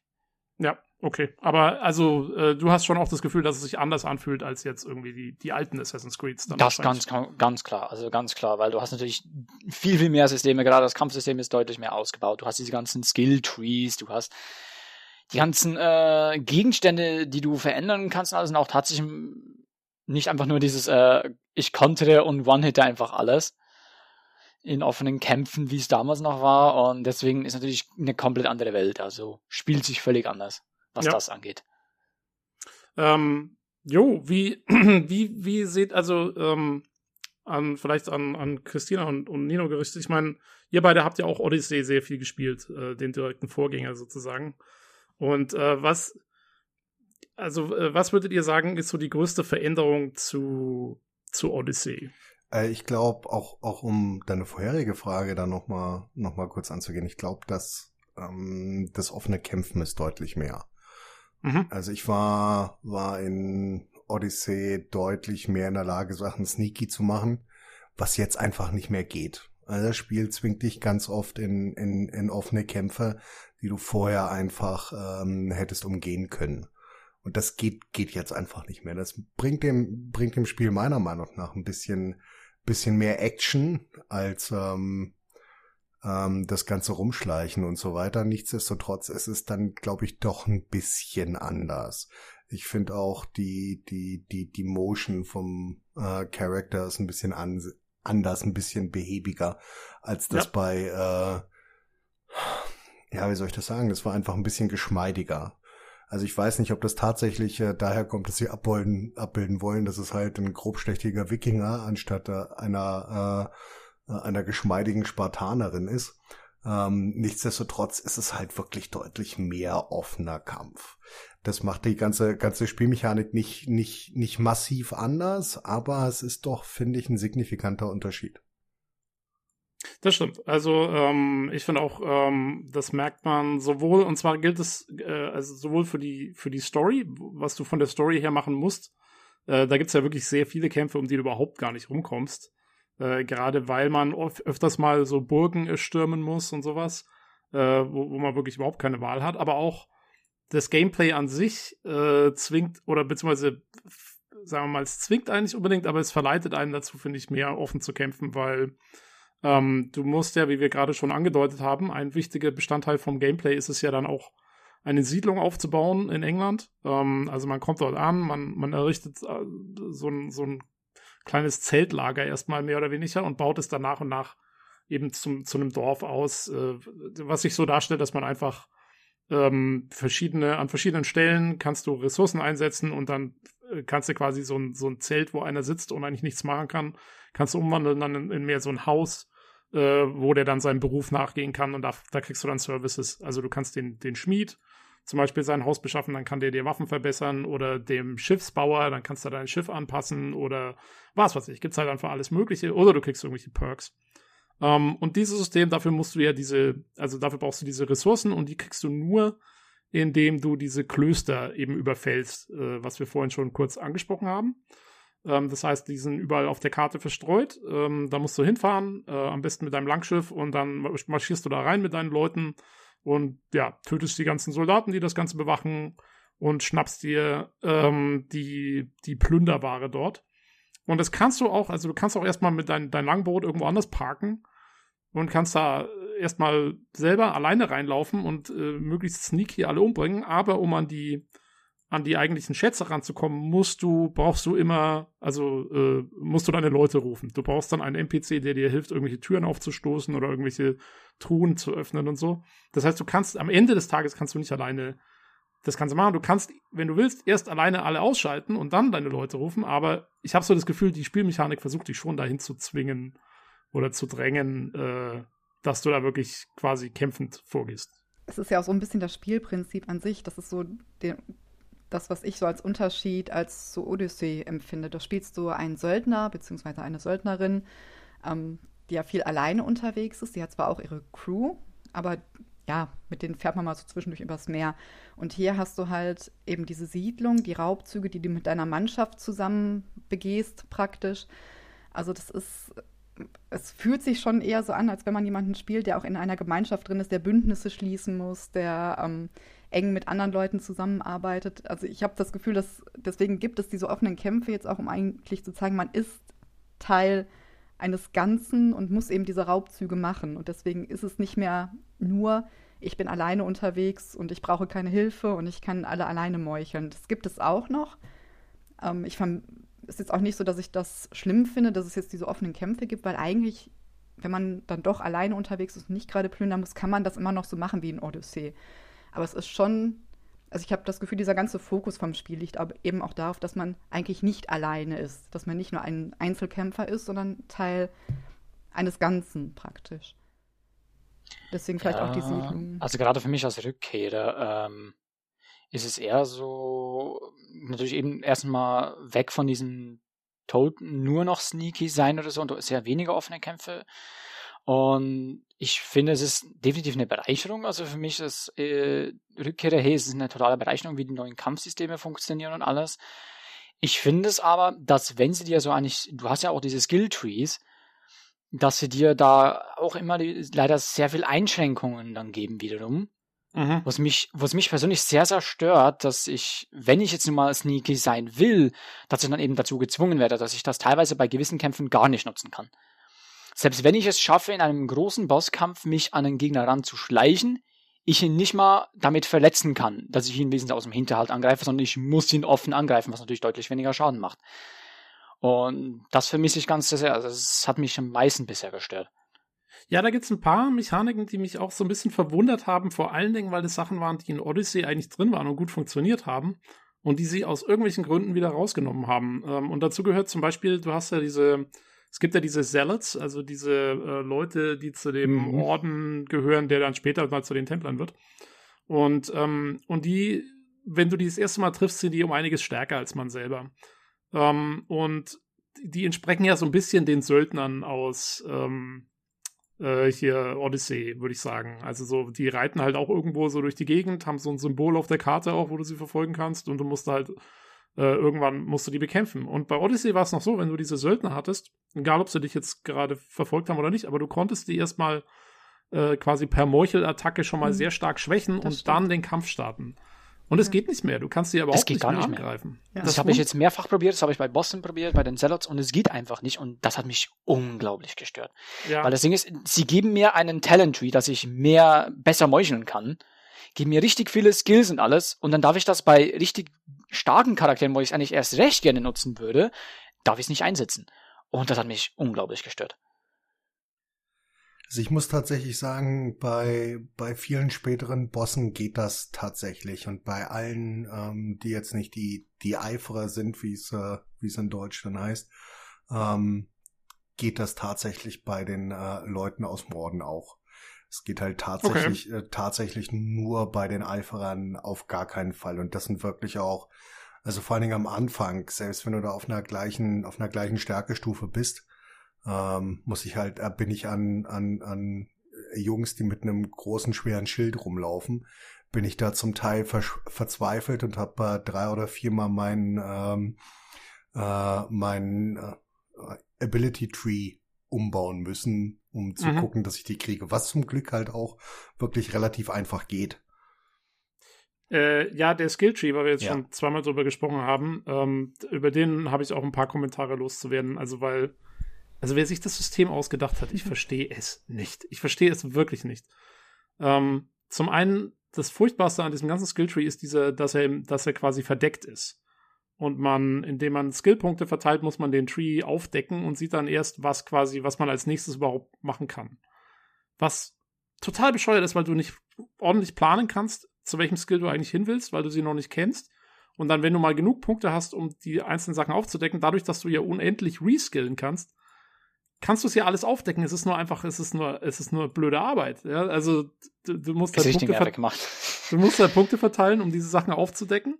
Und dann, dann kannst du sie wieder zurücknehmen äh, und dann kannst du woanders hin tun, um zu sehen, was da ist. Und am Schluss gehst du dann dahin, wo es dir am besten gefällt. Und wenn du dann neu lädst oder wenn du das Spiel beendest und neu startest, dann ist alles wieder zu. Ich habe also ich habe echt gedacht, ich flipp aus mit diesem Skilltree. Also ich habe mittlerweile, ich habe mittlerweile vollkommen aufgedeckt, ähm, halt, weil ich dafür auch genügend Punkte hatte. Was mich halt wirklich daran stört, ist, dass du, ähm, ich meine, du hast diese, diese drei verschiedenen Wege, die sich an Tieren orientieren. Und du weißt halt vorher nicht genau, was du mit was skillen kannst. Bis du, oder zumindestens bis ich in meiner, in meiner Beschränktheit, äh, verstanden habe, welchem Tier ich folgen muss, um hauptsächlich diesen Skill ähm, ausbauen zu können. Ob das jetzt zum Beispiel schwere Waffen sind, schwere Schilde ähm, oder, oder leichte Waffen und Fernkampf, was du fast überall hast, was komplett verstreut ist über den ganzen Laden. Genau. Ähm, mhm. Das mhm. nervt, nervt meiner Meinung nach vollständig. Was auch wirklich mich, mich am Anfang sehr genervt hat, war ähm, das Adrenalin, dass du dazu in, in jede Richtung gehen musst, um das zu kriegen. Äh, dass du das nicht, ähm, dass das nicht irgendwie separat ist oder dass du das mit grundsätzlicher Stärke oder weiß, was ich krieg, sondern du musst das ganz normal über diesen Skilltree ähm, äh, dir holen und dann bist du halt schon mal so divers in diesem Skilltree, dass du gar nicht dass du gar nicht quasi einer Sache folgen kannst, ob das jetzt du kannst dich nicht wirklich spezialisieren auf was, was du oder schwere oder leichte Angriffe ist. Ja, und ja. ich habe halt äh, man muss man muss vielleicht kurz dazu sagen, Adrenalin ist eine Ressource sozusagen, ah. die man braucht, um in Kämpfen aktive Fähigkeiten einzusetzen. Also es gibt ein paar aktive Fähigkeiten, die lernt man, indem man Bücher in der Welt liest. Ähm, und die kann man ähnlich wie in Odyssey auch, kannst du die halt eins bis vier kannst du die verteilen für Nahkampf und eins bis vier für Fernkampf. Und äh, diese Aktivitäten einzusetzen braucht Adrenalin und äh, in dem Skilltree gibt es halt überall verteilt diese Skillpunkte, die dir einen extra Adrenalinpunkt dann geben. Äh, nur zum Verständnis. Also die kommen nicht nur über die Bücher, by the way. Die, die aktiven Fähigkeiten. Ja, die kommen nicht nur über die Bücher. Äh, nicht? Okay. Wenn ich das spoilern darf, du kriegst auch von ähm, äh, von einem Mitglied des Orden der Verborgenen kriegst du dann, Ach Gott, ja, äh, ja Dinge weitergebracht. Früh schon. Je mehr ja, du, ja, ja. je mehr du äh, für die machst, also für die Assassinen, okay. desto mehr kriegst du. Jo, also Bücher oder halt äh, sehr spezielle Quests, sagen wir mal. Ähm, aber auf jeden Fall, ich glaube, in dem Skilltree selber sind keine aktiven Fähigkeiten drin. Da sind, glaube ich, nur, nur passive und halt so Sachen, die man, die kein Adrenalin brauchen, die man dann machen kann. Äh, wie irgendwelche ich habe mal einen Skill gehabt, wo du dann zum Beispiel irgendwelche äh, so Waffen aufheben kannst und dann auf jemanden schmeißen kannst oder sowas, aber das braucht dann kein Adrenalin, das ist einfach, äh, kannst einfach machen. Ähm, jo, aber äh, auf jeden Fall, also es stimmt, dieser Skilltree ist eben auch, der ist so verteilt. Und ich habe das schon gecheckt am Anfang, dass halt diese drei Richtungen, äh, das war halt, ich meine, das war ja in, in Odyssey war es ja auch schon so, dass du diese drei Einsch ein, ein Einrichtungen hattest mit äh, hier äh, Schleichen, äh, Nahkampf und Fernkampf. Das waren ja da auch schon die drei ein Einteilungen.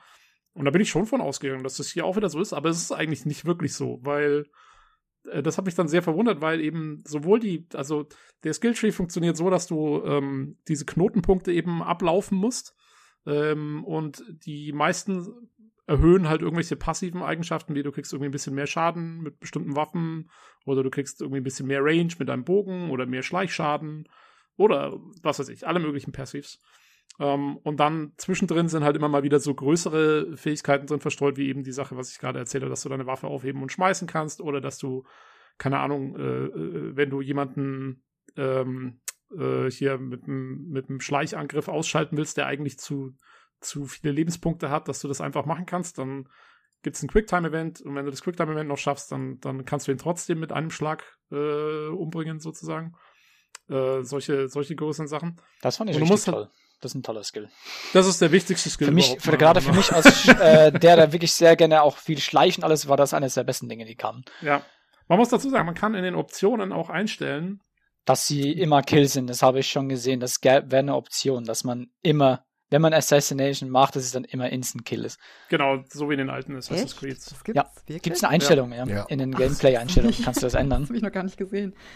Ähm, ich finde an dem Skilltree auch interessant, dass die Rüstungen darauf abgestimmt sind. Ähm, das finde ich interessant, aber auch ein bisschen schwierig, ähm, weil ich ja vielleicht nicht unbedingt die Rüstung tragen möchte, die eigentlich zu dem Skilltree passt. Du hast ja die Rüstungen und die Waffen haben ja auch Rabe, Bär, Wolf sind es, glaube ich. Ja. Ne, Berserker.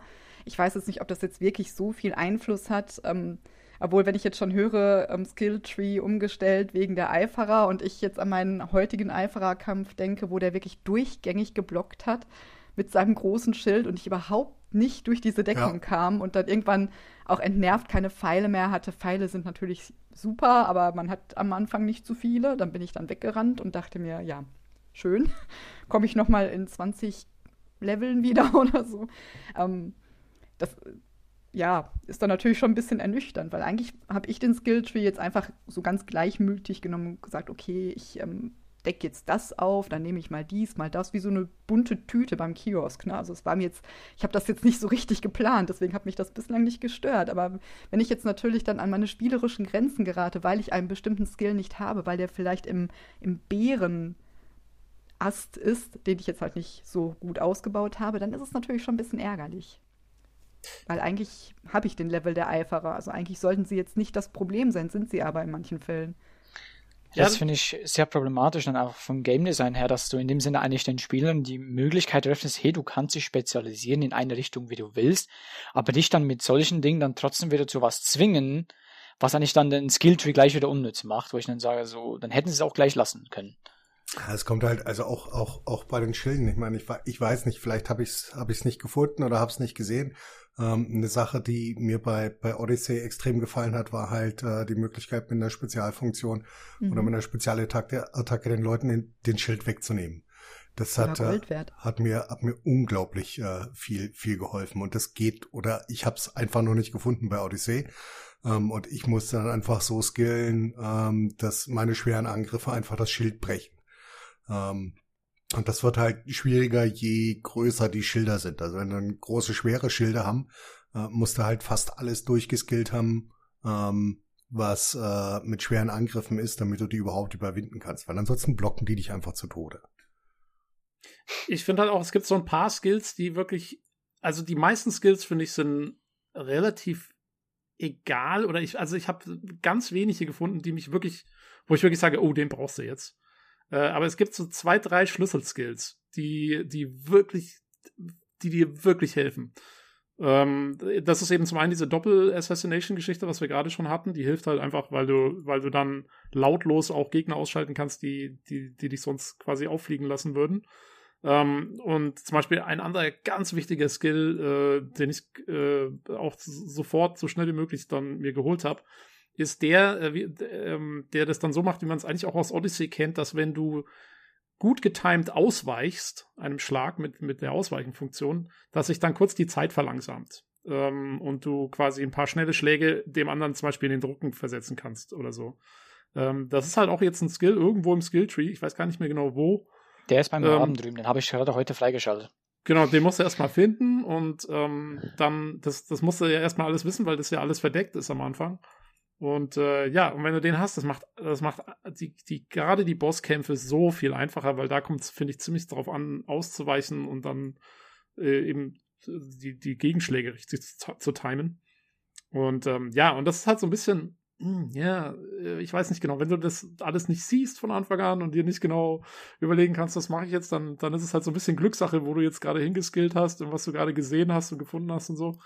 Ähm, ich meine, ich verstehe schon so ein bisschen, was sie da machen wollten, weil es ist ja fast, also der Skilltree selber ist fast ein bisschen wie so ein Minigame, ja, also weil wie, äh, da kannst du so ein bisschen taktieren, so wo gehe ich jetzt hin, welchen Zweig von dem Tree mache ich jetzt, äh, und dadurch, dass du reskillen kannst, kannst du, kannst du schön rumprobieren und ausprobieren.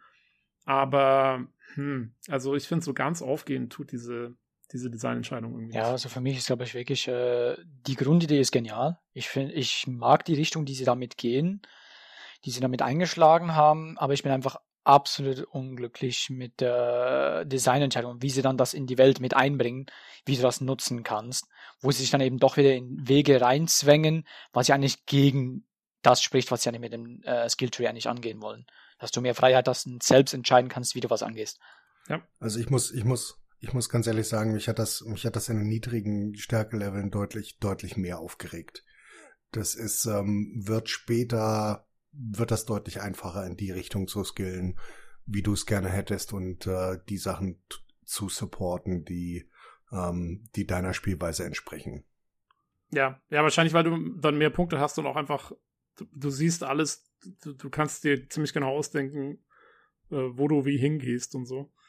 Ähm, aber ja, also am Anfang ist es ein bisschen tricky und äh, weil, weil du gerade gesagt hast, Daniel, äh, hier, dass du so reingelockt wirst in einen, in eine Schiene. Das gleiche Problem habe ich so ein bisschen mit der Ausrüstung, ganz ehrlich. Äh, weil mhm. ähm, ich habe das letzte Woche schon mal gesagt, die Ausrüstung funktioniert, also Odyssey hat ja noch dieses Loot-System, was so funktioniert wie in Diablo. Du findest massenweise Ausrüstung, die dann immer deinem Level entspricht oder vielleicht ein bisschen höher ist als das, was du gerade hattest, so über den äh, hauptsächlichen Spielverlauf. Und dann, ja, nimmst du halt immer das, was, was gerade so am höchsten ist. Oder wenn du irgendwas Tolles hast, was du irgendwie weiterverwenden willst, dann kannst du es upgraden und auf das Level anheben, wo du gerade bist. Ähm, aber im Prinzip kannst du auch einfach dich immer mit dem neuen Zeug ausrüsten, was du gefunden hast. Und jetzt ist es so, du findest relativ wenig Sachen. Das finde ich erstmal voll okay. Also ähm, die, die Sachen, die du findest, die sind aber einzigartig und die kannst du auch nicht mehr verkaufen. Das heißt, äh, die bleiben dir immer erhalten in deinem Inventar. Ähm, und die Sachen musst du dann mit Ressourcen aus der Welt, äh, vor allen Dingen Leder und Erz, äh, aufrüsten. Ähm, und dadurch verbesserst du ihre Stats und dadurch äh, quasi, ja, äh, äh, steigern die halt eben auch dann deine Macht äh, letztendlich. Ähm, klang für mich auf dem Papier erstmal ganz gut. Im Spiel stellt sich bei mir zumindest raus, ich habe eine wahnsinnige Hemmung, Zeug aufzurüsten, weil diese Ressourcen sind schon ordentlich begrenzt, finde ich. Also Erz und Leder ist schon wertvoll erstmal. Und man kann nicht so ohne weiteres einfach sagen, ich rüste jetzt einfach mal alles auf. Ähm, und du musst dann ja auch noch, du musst die, wie weit du aufrüsten kannst, entscheidet sich noch über ein anderes Aufrüstlevel, was diese Gegenstände nochmal drüber haben. Und da musst du so spezielle äh, Barren finden, mit denen du dann die, die Waffen erst mit dieser Aufrüstungspunkte erstmal freischaltest. Äh, die Barren sind, sind, sind relativ, die gelten auch als größere Schätze sozusagen. Also ähm, die sind schon, sagen wir mal, ja, was wert in der Welt. Ähm, und ja, deswegen, ich, ich denke mir immer so, ah, rüste ich jetzt dieses Teil auf oder vielleicht finde ich ja was Besseres irgendwie in fünf Minuten und dann habe ich mein ganzes Erz, mein ganzes Leder darauf verschwendet, jetzt diese eine Waffe aufzurüsten, obwohl die nächste dann vielleicht irgendwie wieder besser ist oder irgendwie cooler ist oder so. Äh, geht euch das auch so? Ich weiß, vielleicht ist es auch nur mein, mein eigener OCD, der mich da zurückhält. Also ehrlich gesagt geht es mir nicht so. mir ging es okay. eher in Odyssey so, weil man einfach diese Masse an Rüstungen hat und dann eben gucken musste, was man wirklich behält dadurch, dass man so begrenzt ist auf so wenig Material. Also ich, ich weiß nicht, also finde ich jetzt komisch, weil du ja eigentlich eine ähnliche Spielweise hast wie ich und ich habe eigentlich kaum einen Mangel an Erz und Leder, weil man einfach immer genug findet auf den Karten. Also nicht, indem man jetzt ähm, ständig Hirsche umschießt oder auf irgendwelche Erzhaufen kloppt, sondern weil man die einfach in den Städten immer findet, die Ressourcen. Anders sieht es dann natürlich aus, wenn man die Qualität der Rüstung ändern möchte, man, ne, auf legendär oder was das dann ist. Ich jetzt nicht auf die Bezeichnung geachtet. Das ist, da, da bin ich jetzt gerade auch ein bisschen stecken geblieben, weil ich diese, ich glaube, Kupfer ist die nächste Stufe, die blaue Stufe. Ähm, da habe ich noch nichts gefunden in den Gebieten, in denen ich jetzt unterwegs war. Mhm. Aber rein vom Aufrüsten her, tatsächlich rüste ich einfach mal, wenn ich die Pfeile sehe, einfach auf. Und ähm, bislang bin ich da noch nicht an so große Grenzen gestoßen. Okay. Also das Ah, ja, vielleicht bin ich da auch zu, einfach zu vorsichtig. Ich glaube, ich habe auch, also ich meine, ich habe inzwischen auch irgendwie 3000 Leder Ja. im Inventar oder so, aber ich denke mir dann halt so, äh, wer weiß, wofür ich es noch nee, brauche. ich hau das raus. Okay, okay, ja, müsste ich vielleicht Also auch mal machen. Loot habe ich jetzt eher das, so das Problem, äh, also ich kann, ich kannte, jetzt- kann jetzt eben äh, Origins und Odyssey nicht, aber ich finde es da okay, wenn sie sagen, hey, sie schmeißen dir nicht zu viel hint Zeugs hinterher. Das, die Idee finde ich vielleicht nicht mal so schlecht. Was mich, glaube ich, eher stört, ich finde dafür kaum Abwechslung. Und kann ich einfach mal, wenn ich einfach mal Lust habe, in eine andere Spielrichtung gehen, weil ich habe zum Beispiel noch keinen einzigen Speer gefunden. Ich habe keinen Speer gefunden. Ich habe 20, 21 Stunden und habe noch keinen Speer angetroffen, den ich aufnehmen könnte und damit kämpfen könnte.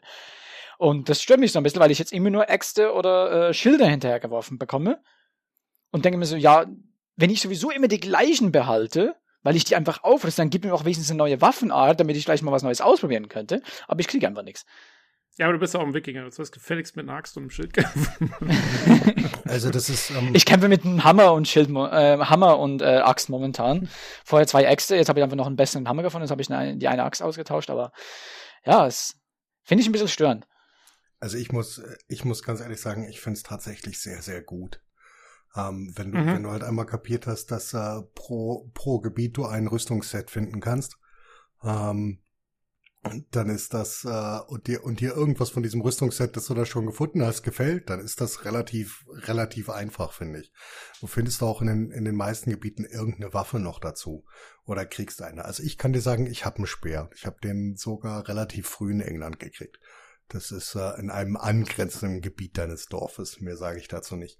Ähm, aber was ich halt, was ich halt wirklich spannend finde, ist einmal diese Möglichkeit diese, dieser zweifachen Upgrades, dass du halt einmal entweder zum, also zum Schmied gehen musst, um die grundsätzliche, ähm, um die grundsätzlichen, also ich sag mal Stufen, also zwischen, zwischen normal und legendär, ähm, ähm, herzustellen und dafür halt andere Ressourcen brauchst, als die in deinem eigenen Inventarmenü upgraden zu können. Ähm, ich habe mich halt relativ früh festgelegt, was ich, was ich anziehen will und, und welche, welche Rüstungsrichtung ich gehen will und habe darauf halt auch geskillt, weil wenn du dann siehst, wie ähm, in, den, in dem Skill-Tree, um zu dem nochmal ganz kurz zurückzukehren, ähm, du ähm, Boni dafür kriegst, wenn du halt den Weg dieses Tieres auswählst und wie die Rüstungsstats dann hochgehen, dann ist das relativ, mm, ja, supportive, zumindestens für meinen meine Art, wie ich das Spiel spiele. Und ich finde es tatsächlich echt schön, dass ich nicht ähm, mich damit äh, beschäftigen muss, wie mein Inventar aussieht, was mich bei äh, Odyssey tatsächlich zum Teil aufgeregt hat. Also ich habe hier noch nicht einmal ich Silber ausgegeben, um mir irgendeinen Gegenstand zu kaufen. Ähm, ich glaube, einmal habe ich mir Haare gekauft, weil da schickes Haar stand und ich dann gedacht habe, jetzt sehe ich nicht nochmal verdammt aus wie ein Irokese, sondern habe normale Haare. Hat leider Also auch ich nicht habe bestimmt geklappt. schon über 200 Tattoos gekauft, würde ich Nee, mal sagen. kein Ui. Interesse. Ich habe noch kein einziges geholt. Ich kaufe das auch alles und dann benutze ich es nie, weil die Haare alle nicht schick sind. Ja, muss ich auch zugeben. Haben wir auch aufgeregt. Da steht da schickes Haar und du denkst dir, oh mein Gott, sie hat eine ordentliche Frisur. Nee, Ich habe mir ganz am Anfang in Nor Norwegen ganz kurz ein Tattoo machen lassen und seither gar nichts mehr irgendwie gewechselt oder so. Also ich habe mir letztens habe ich mir exotisches Haar gekauft.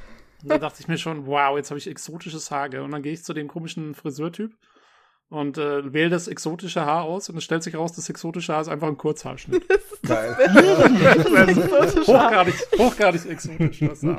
Ja, ich habe mich da so drauf gefreut. dachte, oh mein Gott, Neuladen. oh. Ähm, ja, ja, nee, aber äh, okay, aber wenn das ist eben das Ding, also ich, also wenn, wie du sagst, wenn wenn du dich darauf festgelegt hast oder schon ungefähr weißt, das will ich, äh, dann funktioniert das System gut. Mein Problem ist halt, ich probiere halt, also ich, habe das immer bei Odyssey, habe ich das sehr gerne gemocht, dass halt äh, Cassandra wirklich bei mir alle halbe Stunde mit einer anderen, mit einem anderen Look auch dann rumgelaufen ist. Ich finde, das hat so ein bisschen noch visuelle Abwechslung in das Spiel gebracht. Äh, und ich bin halt Fashion Victim.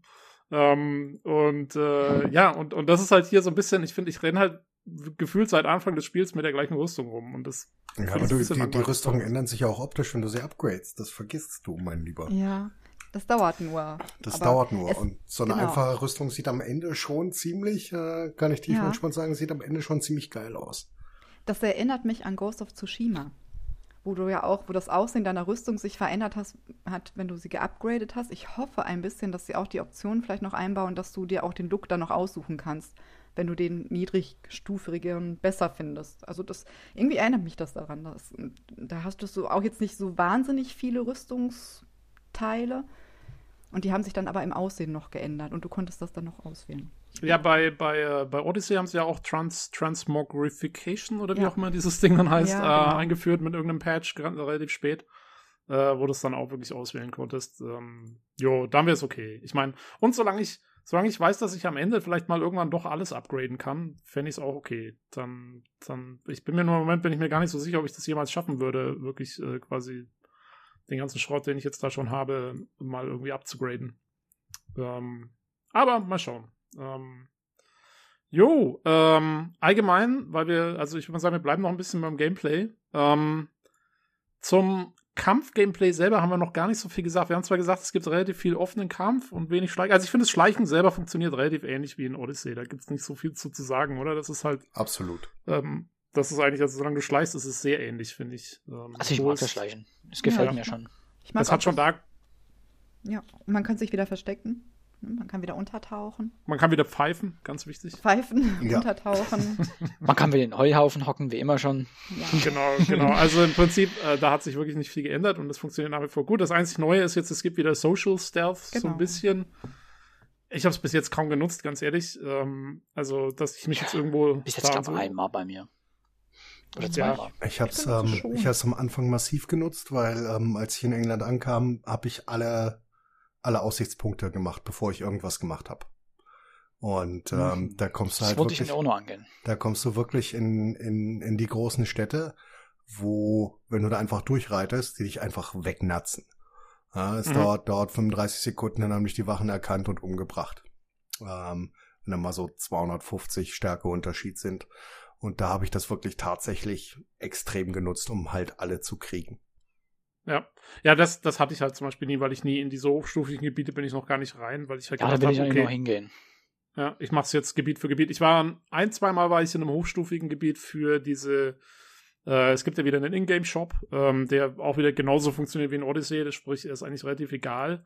Ähm, aber es gibt auch wieder genau die gleiche Mechanik, dass du in-game dir eine Ressource erspielen kannst. In diesem Fall sind es Opale und nicht mehr Orichalcum.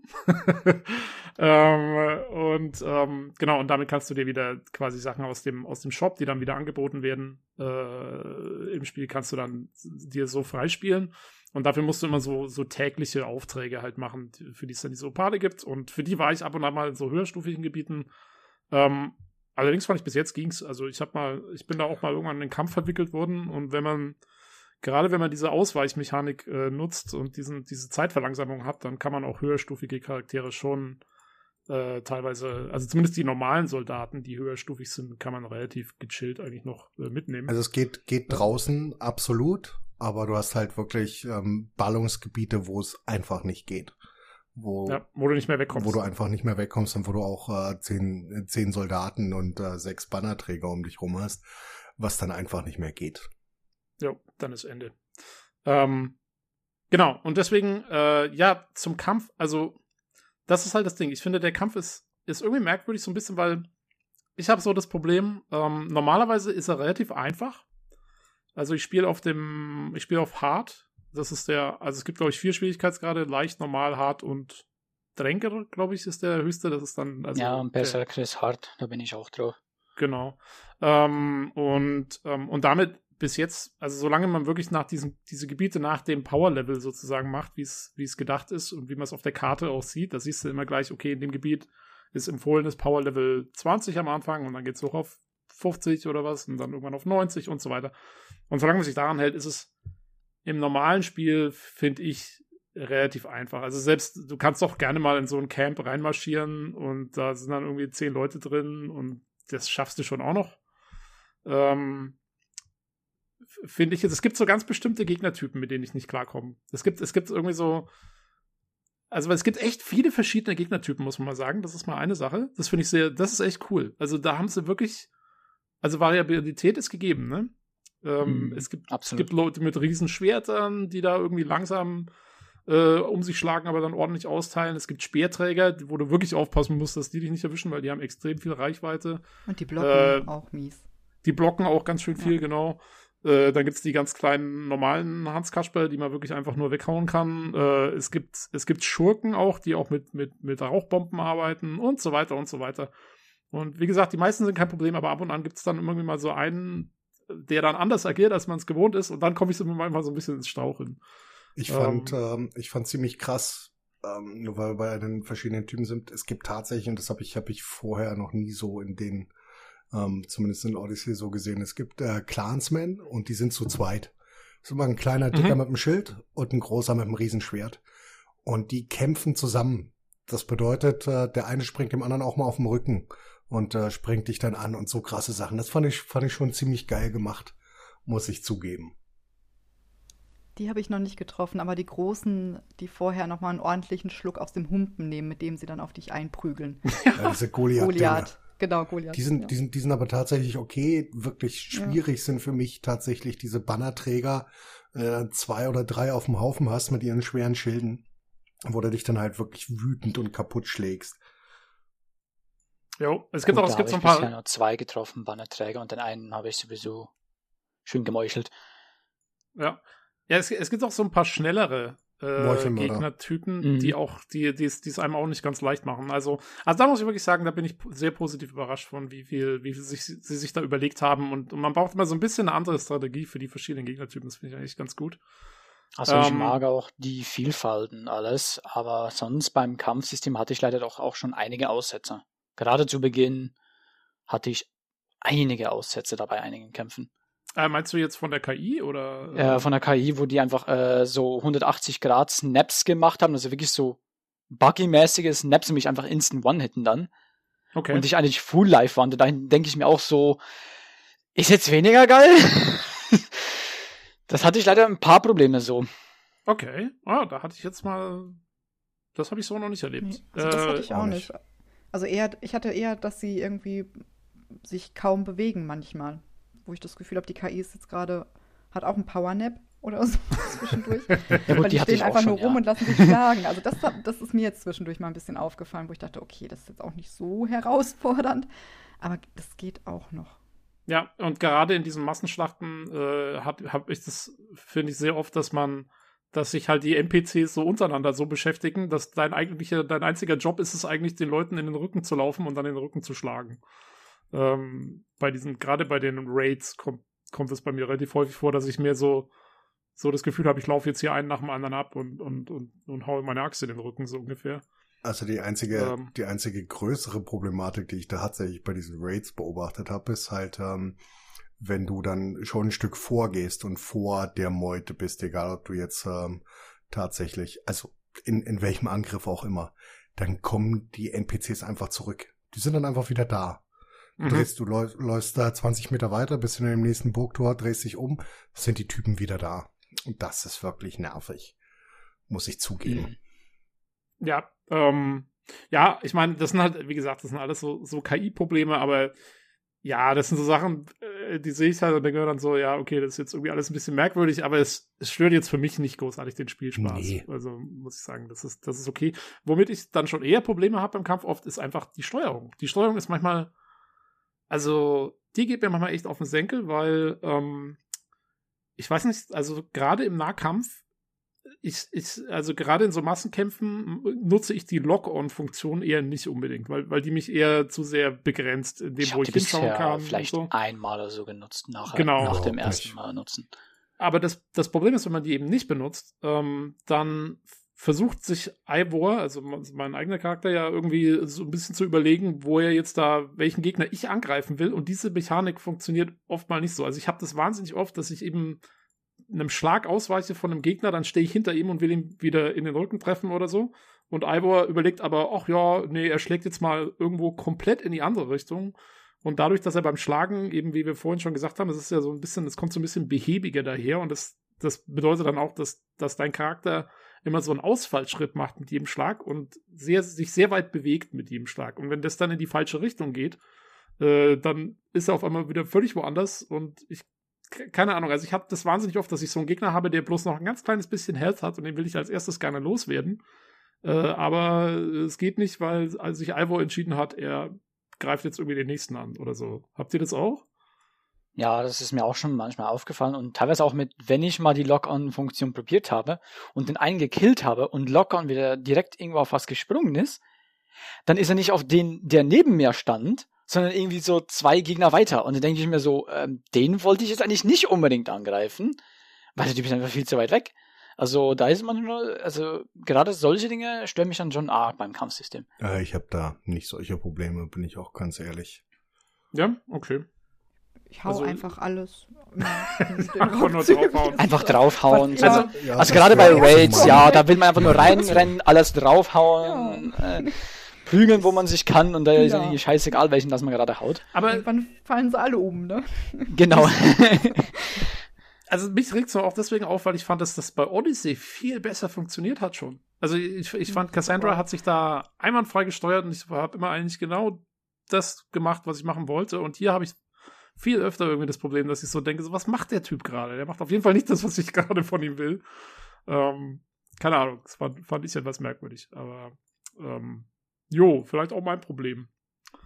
Ähm, was kann man noch sagen zum Kampf? Es gibt ja Bosskämpfe immer mal wieder äh, im Laufe der Story und ähm, ja, oder auch für irgendwelche Nebenquests oder so. Und da muss ich sagen, das sind durchweg gerne mal äh, so Schwierigkeitsspitzen. Also ich fand die Bosskämpfe bis jetzt immer am herausforderndsten. Äh, ich, ich weiß, also es gibt ja einen ähm, am Ende des ersten Gebiets, in das man gehen kann. Also man hat am Anfang die Wahl zwischen zwei niedrigstufigen Gebieten und wenn man in das nördliche Gebiet geht, gibt es am Ende einen Bosskampf, ähm, den ich, glaube ich, schon dreimal probieren musste, bis ich den geschafft habe. Ähm, weil, also ich finde, da muss man dann auch schon sehr genau ausweichen. Die teilen ordentlich aus, die Bosse. Ähm, ich weiß nicht, ob ihr da auch irgendwie die, den, den Eindruck hatte, dass die, dass die Bosse schwieriger sind als die normalen Kämpfe, die man so im Spiel auf jeden Fall irgendwie hat. Also ich habe eine Begegnung heute gehabt im südlicheren der beiden Anfängergebiete, sage ich jetzt mal, das im Sumpf. Mhm. Es war eine Dame mit bloßen, schmutzigen Brüsten und die musste ich jetzt leider verlassen. die habe ich nicht geschafft. Also Ah, ja. Ist, weißt du, wenn ich ich will jetzt hier nicht zu viel spoilern, aber Ja, ähm, ja, ich habe das aber, das ist, das ist in so einer blauen Nebenquest, ne? Ja, genau. Genau, ich Ja. glaube, also die habe ich auch noch nicht gemacht. Die, die, die ich glaube, die ist, einfach. richtig übel, obwohl das eigentlich ein Level 20, also Power Level 20 Gebiet ist und ähm, ich habe es, glaube ich, ich habe sie im unteren Drittel gehabt und dann macht die Mhm. dann noch irgendwas und das, da habe ich dann hier gesessen, habe mein Gamepad zur Seite gelegt, habe gedacht, okay, dann gehe ich jetzt noch mal ausreiten und Fische angeln, weil das also die ich denke, die werde ich erst in 30 Leveln oder so machen. Also das hat mich überrascht. Damit habe ich nicht gerechnet tatsächlich in diesem Gebiet einfach. Und ähm, Das gibt's, das haben sie immer mal Ja. wieder. Also es gibt in dem nächsten Gebiet oder im selben, da gibt's auch, es gibt ja diese, äh, diese Tiere, diese speziellen Bossgegner-Tiere, die man, die man sozusagen, ähnlich wie, die gab's in Odyssey auch schon, äh, wo man dann Trophäen von denen bekommt und so. Und die sind, aber da habe ich jetzt auch wieder eins gefunden, das ist auch in einem Level, was eigentlich für mich gedacht ist, aber bei dem habe ich noch keine Chance. Also äh, da bräuchte ich ungefähr 100 Schläge, um das platt zu machen und das, das kann mich One-Hit killen im Moment. Also äh, da gibt's, es gibt teilweise wirklich Gegner, die, die überm, überm Level sind.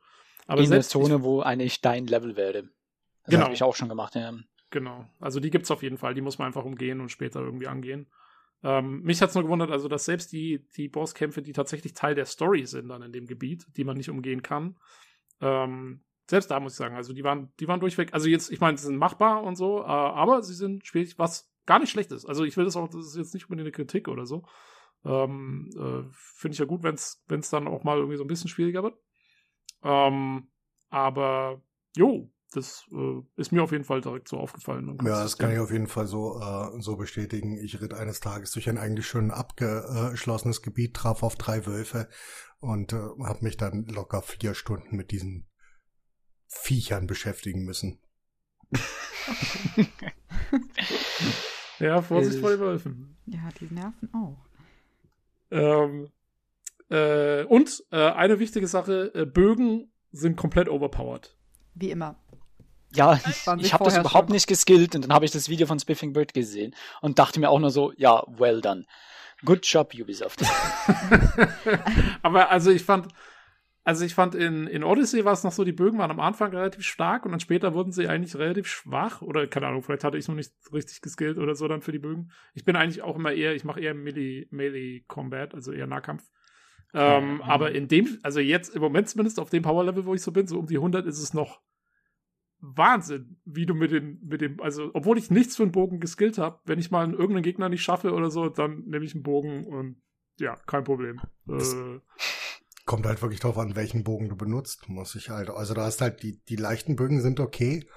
Ähm, aber wenn du dann einen Raubtierbogen hast, für den du nur ein paar Pfeile einstecken hast, egal wie weit du den Köch Köcher ausgebaut hast, ähm, dann sind die Dinger einfach so, so massiv drüber. Das ist äh, der absolute Wahnsinn. Also die Raubtierbögen sind wow.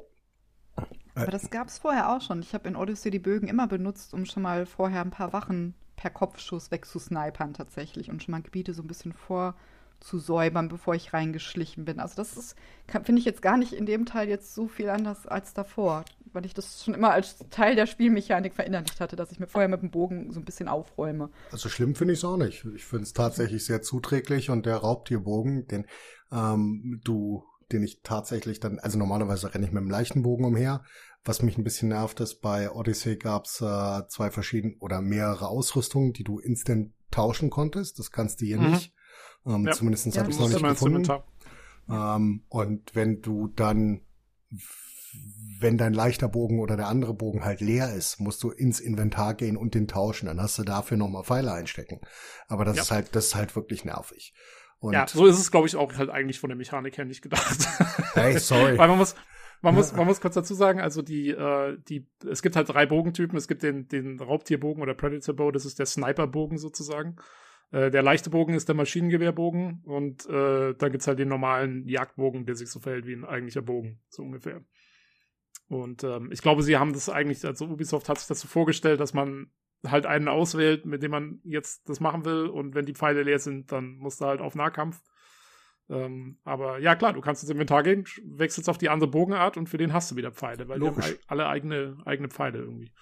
Und man kann keine Pfeile mehr herstellen. Das hat mich jetzt tatsächlich bei dem heutigen Kampf im Sumpf ein bisschen gestört, weil mit und Bogen hätte ich die jetzt vielleicht noch erledigt, aber ähm, das, das war natürlich auch immer ein bisschen widersinnig in Odyssey, wenn du einen Kampf hattest gegen irgendein so Monstervieh, also gegen diese legendären Tiere zum Beispiel und ähm, die habe ich halt auch immer gerne mit Pfeil und Bogen gemacht. Dann ist man zwischendurch ins Inventar und hat irgendwie nochmal 60 Pfeile hergestellt, mitten im Kampf. Genau, ja, so warte das, total, ne? so, das geht jetzt nicht mehr. Das ist, wie, ist wie früher bei Skyrim, mitten im Kampf hast du wenig Leben, erstmal kurz ins Inventar, 300 Käse essen ja, genau. und dann weiterkämpfen. ähm, ja, also es geht, das geht nicht mehr. Das ist jetzt leider für mich ein bisschen ungünstig, weil das. Dafür füllen sich die Köcher automatisch nach einer kurzen Zeit automatisch einfach wieder ja. auf. Die man findet viele kannst. Pfeile. Es sind überall irgendwelche Leichen und Holzstämme, in denen noch Pfeile drin stecken. Also es geht, aber es, es während so eines Kampfes, wo du auf dein Gebiet beschränkt bist, kann es auch schon mhm. ein bisschen unangenehm werden. Tatsächlich. Ja, äh, ich fand auch, also äh, eine andere neue Mechanik ist auch, wie die Lebensenergie funktioniert. Äh, korrigiert mich, wenn ich mich jetzt täusche, aber Odyssey hatte schon noch eine regenerierende Lebensenergie, glaube ich, ja. ne, zwischen den Kämpfen immer. Einfach automatisch. Ja. Und hier ist es jetzt so, ähm, genau, und hier ist es so, ähm, äh, man muss äh, Rationen einsammeln. Da hat man auch eine, eine äh, eigene Tasche für, die man auch wieder aufrüsten kann, damit man mehr Rationen einstecken kann. Und ähm, äh, quasi Rationen sammelst, indem du Essen sammelst, entweder aus irgendwelchen dampfenden Töpfen in den, äh, in den Häusern, die du überfällst, ähm, oder indem du Tiere jagst äh, oder Bären einsammelst oder sowas. Und ähm, genau, und dann, dann funktioniert es, es funktioniert eigentlich so wie in Horizon Zero Dawn. Also du hast diese extra Lebensenergiebalken in, in Form dieser Rationen, mit denen du quasi dann deine eigene Lebensenergie, deine normale wieder auffüllen kannst, indem du halt eine Taste drückst. Ähm, und äh, ja, dann musst du das halt wieder einsammeln äh, bei Gelegenheit. Und äh, eigentlich finde ich es ganz gut. Ich finde es ganz, ganz äh, gut, dass es keine äh, einfach nur wieder regenerierende Lebensenergie gibt. Ähm, das finde ich mal, macht es noch ein bisschen, ja, muss man halt ein bisschen mehr aufpassen immer noch, weil äh, es erhält sich halt jeder Schaden, den du kriegst. Auf der anderen Seite, eine Sache, die mir nicht so taugt, ist diese Rationen findest du anscheinend immer nur da, wo es auch Gegner gibt, habe ich so das Gefühl. Also, dass du einfach mal so durch den Wald reitest und irgendwo ist mal so ein Busch Beeren oder so ein paar Pilze, das kommt sehr selten vor. Nee, also das Und ist tatsächlich, das ist tatsächlich so, wenn du die, wenn du die Wege entlang reitest, hast du so alle 100 Meter rechts oder links einen einzelnen Busch stehen. Das ist also Ja, aber nicht die, nicht Aber- die Problematik. ja, schon eher bei den Siedlungen dann. Nee, nee, ne? einfach, Also, nein, Ne? nein. Echt? Also Ja, komplett, Okay. komplett die Wege lang. An, an jeder Kreuzung stehen fünf Büsche und alle 100 Meter steht irgendwo rechts oder links. Aber genau dann, wenn ich einen Slot treffe, war weit und breit kein Scheiß essen. Also so Das ging ist es mir eben möglich. Und das ist, das ist durchaus möglich. Was, ähm, Ähm. was, was mich eher nervt ist, ähm, und was ich, was ich erst sehr spät gelernt habe in einer sehr brenzligen Situation, ähm, nicht, nicht, alle Pilze sind deiner Gesundheit zuträglich. Das wusste ich auch Ja. nicht. Ja, das Ich äh, Genau. bin dann auf einmal gestorben. Äh, weil ich nur noch äh, ein kleines Stück Leben übrig hatte und mir gedacht habe, ein Pilz, ein Pilz, wie geil. Ein blauer Pilz, Ja. super. fraß ihn, fraß ihn und las nur noch desynchronisiert.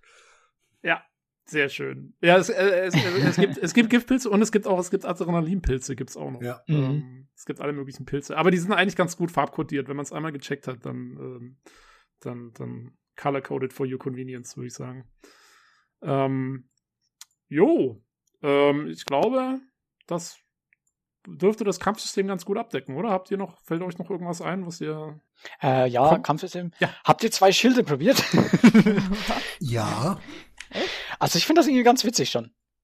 War schon irgendwie witzig. Es ist zwar nicht mega nützlich, aber es ist trotzdem witzig. Aber das muss, weil das wurde ja auch überall dann groß gesagt, hey, du kannst sogar zwei Schilde nutzen und Mhm. ich hab's dann auch ausprobiert und ich fand's schon ganz witzig. Also ist nicht so Aber- witzig, aber bei normalen Mobs macht Spaß.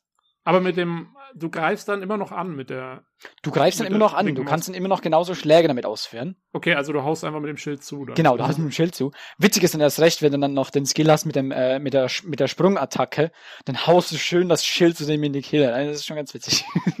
Ah, wundervoll. Ja, die Animationen sind sowieso teilweise ziemlich brutal, mein lieber Schwan. Also. Man kann's ja, man hat ja zwar die Einstellung, dass man Blut, äh, auch äh, die ganzen Gore-Dingen kann man alles ausschalten, aber ich habe sowieso alles an. Also.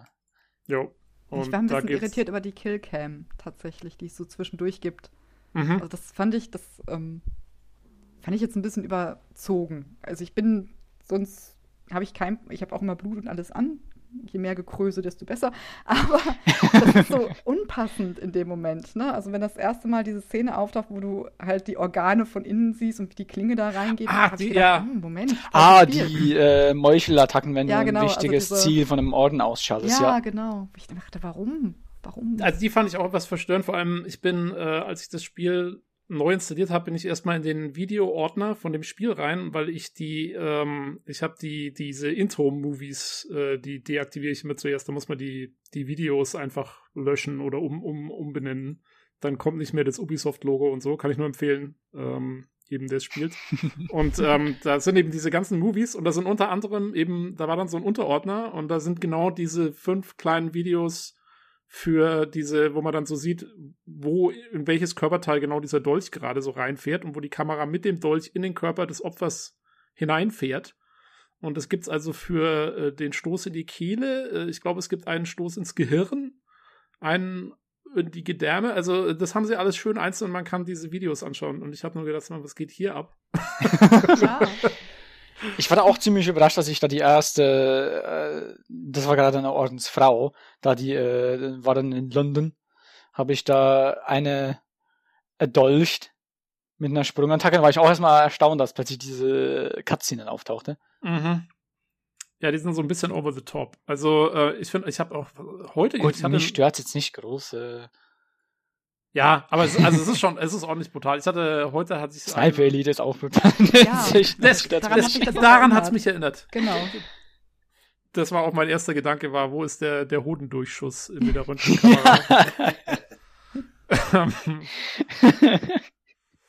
äh, jo. Ähm, ja, ich habe heute auch, ich habe irgendwie, ich hatte so einen neuen Gegnertyp, das war irgendwie so ein, so ein Riesentyp mit einer Axt. Und äh, als ich den dann platt hatte, hat Ivor ihm auch irgendwie so die, die Axt ins Gesicht gerammt und dann irgendwie so drauf auf, hat ihn so halb drauf aufgestellt. Also es, äh, auch wo man dann fertig war, war der noch so halb da gekniet irgendwie. Also es war völlig. Äh, ja, oder bei den großen Schwertträgern haust du den das große eigene Schwert durch den Brustkorb oder genau, also mit den Hämmern haust du ihnen auch schön die Birne ein. So. Da gibt's, da gibt's, da gibt's alles Mögliche in dem Spiel. Ähm, deswegen, ja, aber dann, was mich dann gewundert hat, ist, wenn man dann eben, also du bist hier der Wikinger und, und überfällst diese Klöster äh, und machst irgendwie alles platt und bringst reinweise Leute um und deine Kumpane, die ja, das finde ich übrigens sehr schön, wenn du diese Klöster überfällst, äh, deine Kumpane stecken automatisch schon mal die Häuser in Brand für dich.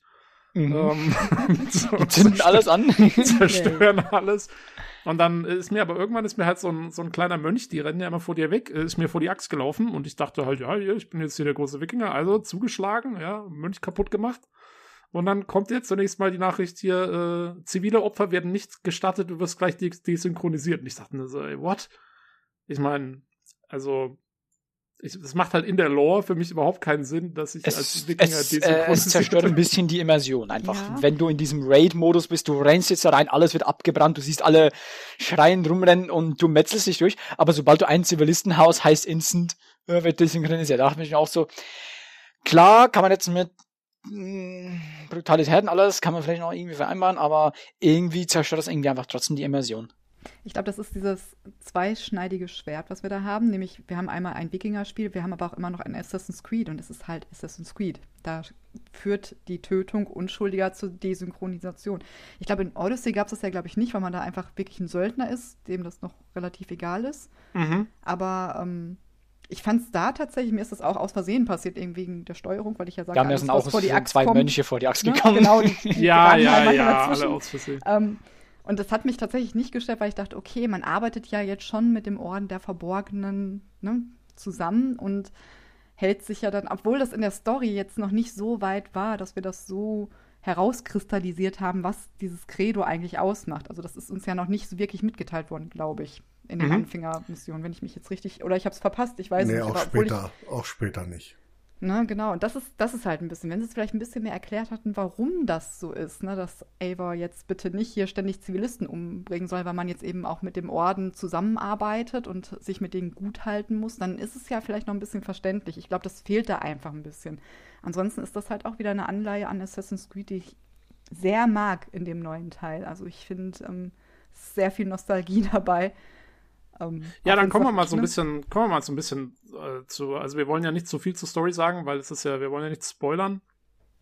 Ähm, aber es ist nämlich genau so ein Punkt, wo ich eben genau, genau das nicht so ganz nachvollziehen kann, weil ähm, zumindest soweit wie ich jetzt bin, ähm, Ivor, also dein, dein Charakter, ähm, wird ja nicht in den Orden aufgenommen. Ich finde, also ich finde diese ganze Assassin's Creed-Geschichte äh, in dem Spiel noch mehr als in allen anderen Spielen vorher, habe ich so das Gefühl, das Spiel hat so für mich den Anschein, ja, es muss jetzt halt irgendwie Assassin's Creed sein. Und es macht ein paar Sachen auch sehr schön, hat ein paar schöne Anklänge. Aber teilweise hat es für mich so den Eindruck gemacht, so, ja, okay, sie müssen es jetzt halt machen, aber sie wissen, sie wollen es eigentlich nicht und wissen auch gar nicht so richtig wie, weil, also Ivor, das passiert gleich am Anfang, deswegen sage ich das jetzt mal, äh, bekommt so ein bisschen nonchalant von einem Assassinen so eine versteckte Klicke geschenkt. Und äh, das einzig Gute ist, das sind zwei Assassinen anwesend und der eine schenkt sie ihm und der andere ist darüber auch nicht besonders happy. Ähm, aber äh, der wird, also ist jetzt nicht so, dass man in den Orten aufgenommen wird oder da irgendwie sich verpflichten muss oder so. Es das läuft macht über den Bruder. Ne? Es läuft über deinen Bruder in dem Moment. Oder dein über Sigur. Genau, genau. Aber also Ivor selber macht da überhaupt kein Commitment oder sonst irgendwas. Der sagt einfach, hey, danke für das Teil, das ist ja cool. Äh, ich trage es aber übrigens auch offen. Ich verstecke es nicht, äh, weil ich da keinen Bock drauf habe als Wikinger. Ähm, aber yo, und dann, dann macht er sein Ding weiter. Also, und deswegen, wie gesagt, deswegen verstehe ich auch nicht, dass mit dem Zivilisten, äh, dass, dass diese Meldung kommt, weil man ist nicht im, im Orden der Assassinen. Ja. Äh. Obwohl Ivor die Klinge nicht offen trägt, aus purer Nichtgefügigkeit, sondern aus rein pragmatischen Gründen, weil sie dann keinen Finger einbüßt. Ja, wir sind noch, noch vor Alter Ihrs ähm, Reformation des Ordens, ne? Wir haben alle. Genau, das, das, kommt, das kommt auch noch mit dazu, ja. Ähm, ja, aber ich, ich hatte so das Gefühl, weil er das dann sagt, dann, dann ist er auch so ein bisschen so, hey, äh, hier, ich bin, ich bin Wikinger für mich. Wenn ich jemanden umbringe, dann, dann will ich, dann will ich das nicht verheimlichen oder so, dann mache ich das. Ähm, das war, also ich habe zumindest so ein bisschen den, den Vibe gekriegt zu dem Zeitpunkt. Ähm, und das mit dem Finger kam halt, kam noch so ein bisschen dazu. Also, ja, ich finde also so ganz an diese Ordensregeln oder so ist man da in dem Spiel eigentlich, bindet man sich da nicht so unbedingt. Ähm, weil, weil ganz im Ernst, die Soldaten, die man abschlachtet in diesen Klöstern, haben einem eigentlich auch nichts getan. Ne? Also die bewachen eigentlich auch bloß ein Kloster und du marschierst da halt rein, weil du das Zeug haben willst und, und brennst alles nieder. Ähm, jo, aber gut, die sind immerhin bewaffnet. Ähm, jo, aber zur allgemeinen Story. Ähm, wie gesagt, ich will nicht zu viel verraten. Äh, man, man wird in verschiedenste, also das Ganze fängt ja an in Norwegen, äh, so viel kann man mal sagen, und man wird in verschiedenste, ja, Intrigen zwischen den Clans und sowas äh, verwickelt. Ähm, und äh, ja, entscheidet sich dann Ende des Prologs eben dazu, da nach England zu gehen. Ähm, und ähm, jo, aber äh, wie, wie, also wie findet ihr die Story ähm, bisher so weit, wie ihr gekommen seid? Weil, ja, ich, ich, ich sag vor allem, also ich, meiner Meinung nach ist sie für ein Assassin's Creed ähm, ziemlich gut. Also mir gefällt sie eigentlich bis jetzt wirklich gut. Ähm, also auf jeden Fall. Ja, war sie für mich jetzt nicht groß mitreißen. Ich fand sie okay. Hat mich jetzt aber nicht auch nicht vom Hocker gehauen, überhaupt nicht, aber auch nicht komplett enttäuscht. Also, ich weiß nicht, ich bin da bis jetzt noch sehr unentschlossen, was ich davon halten soll. Ähm, ich fand am Anfang, glaube ich, da haben sich einige erstmal gestellt, so, oh, wieso, also wie kommt jetzt, wie kommt der Assassin rein? Ich fand es irgendwie eigentlich noch irgendwie gut reingebracht. Da diese zwei Assassinen, die dann eben da mit dem, äh, in dem Sinne besten Freund oder in dem Sinne schon fast Bruder, äh, da dann zur Siedlung kommen und ihm dann auch noch das Geschenk überreichen und alles und wie sie dann trotzdem doch, obwohl der eine erst sogar noch dagegen war, dass er die Klinge bekommt, dann anfängt mit ihm zusammen zu arbeiten und alles, das fand ich schon ganz okay, also fand ich noch ganz gut. Gefiel mir bisher. Ich weiß halt nicht, was ich, was ich groß dazu sagen soll, ohne zu spoilern, aber es nimmt halt, es nimmt extrem Fahrt auf und ähm, ich ähm, kann euch sagen, dass ich ein paar Mal da stande und äh, mir dachte, wow, was war, nee. Und okay, das, cool. Ähm, das klingt gut. Also da sind, sind, sind ordentlich, lasst, lasst euch auf keinen Fall spoilern. Da sind krasse Sachen dabei, die du einfach aus der Story nicht, ähm, nicht, nicht raussiehst und wo du auch keine Hints hast und wo du einfach dir denkst, das, ähm, habe ich jetzt so nicht äh, kommen sehen. Okay, cool. Bin, uh, und es löst sich auch viel im, vor allen Dingen von dieser Problematik mit dem Orden der Verborgenen, löst sich viel im weiteren Spielverlauf ähm, auf und die Zusammenhänge sind, sind deutlich geklärt. Und ähm, du siehst halt mehr als äh, die beiden äh, Norwegen und England. Mhm, okay. Also da bin ich auch gespannt. Also ich, Gut, dass ähm, wir mehr sehen aus Norwegen und England, ist ja eigentlich schon äh, in dem Sinne verraten worden, eigentlich ja. ziemlich früh, wenn man das, das erste Mal den Animus verlässt. Nee. Absolut. Jo, jo, jo, jo. Aber, aber nicht, aber nicht zu viel Das wäre zu viel Spoiler, aber nicht zu viel Spoiler. Äh, ich wollt, man hat, ich wenn man sagen, das erste Mal den Animus verlässt, da gibt es eigentlich schon ganz, ganz viele Hinweise darauf. Ja, das, das stimmt. Ich ähm, weiß nicht, ob wir alle das gleiche Gebiet meinen. Ich, ich bin halt auch schon, wenn man die Siedlung weiter ausbaut, bekommt man auch noch mehr zu sehen. Je mhm. nachdem. Mhm. Also, und ich glaube, dass. Also, ich weiß, ich glaube, ich weiß, was ihr meint, aber ich glaube, es ist noch was anderes gemeint, ein anderes Gebiet unter Umständen. Aber ich bin tatsächlich auch von der Story insofern finde ich sie gut, weil sie meine Neugierde weg. Also ich möchte wissen, wie es mit den beiden geht, weil äh, die beiden Assassinen sind so beiläufig irgendwie. Ne? Die kommen halt mit ähm, deinem Ziehbruder oder deinem irgendwie Bruder mit ähm, in die Siedlung und sind da und irgendwie, dann ist aber, dann, sie sind ja nicht so überpräsent für ein Assassin's Creed-Spiel am Anfang. Ne, du hast viel mehr noch andere Dinge zu tun, als sich um die beiden zu kümmern. Und deswegen bin ich schon gespannt, in welche Richtung das nachher gehen wird. Genauso wie ich sehr glücklich bin über das, was ja auch in der Gegenwart dann wieder passieren wird. Ne, wir haben ja, wir dürfen ja nicht vergessen, wir haben immer noch Layla, die noch mhm. unterwegs ist. Ähm, man hat die erste Sequenz mit ihr, wenn man Norwegen verlässt.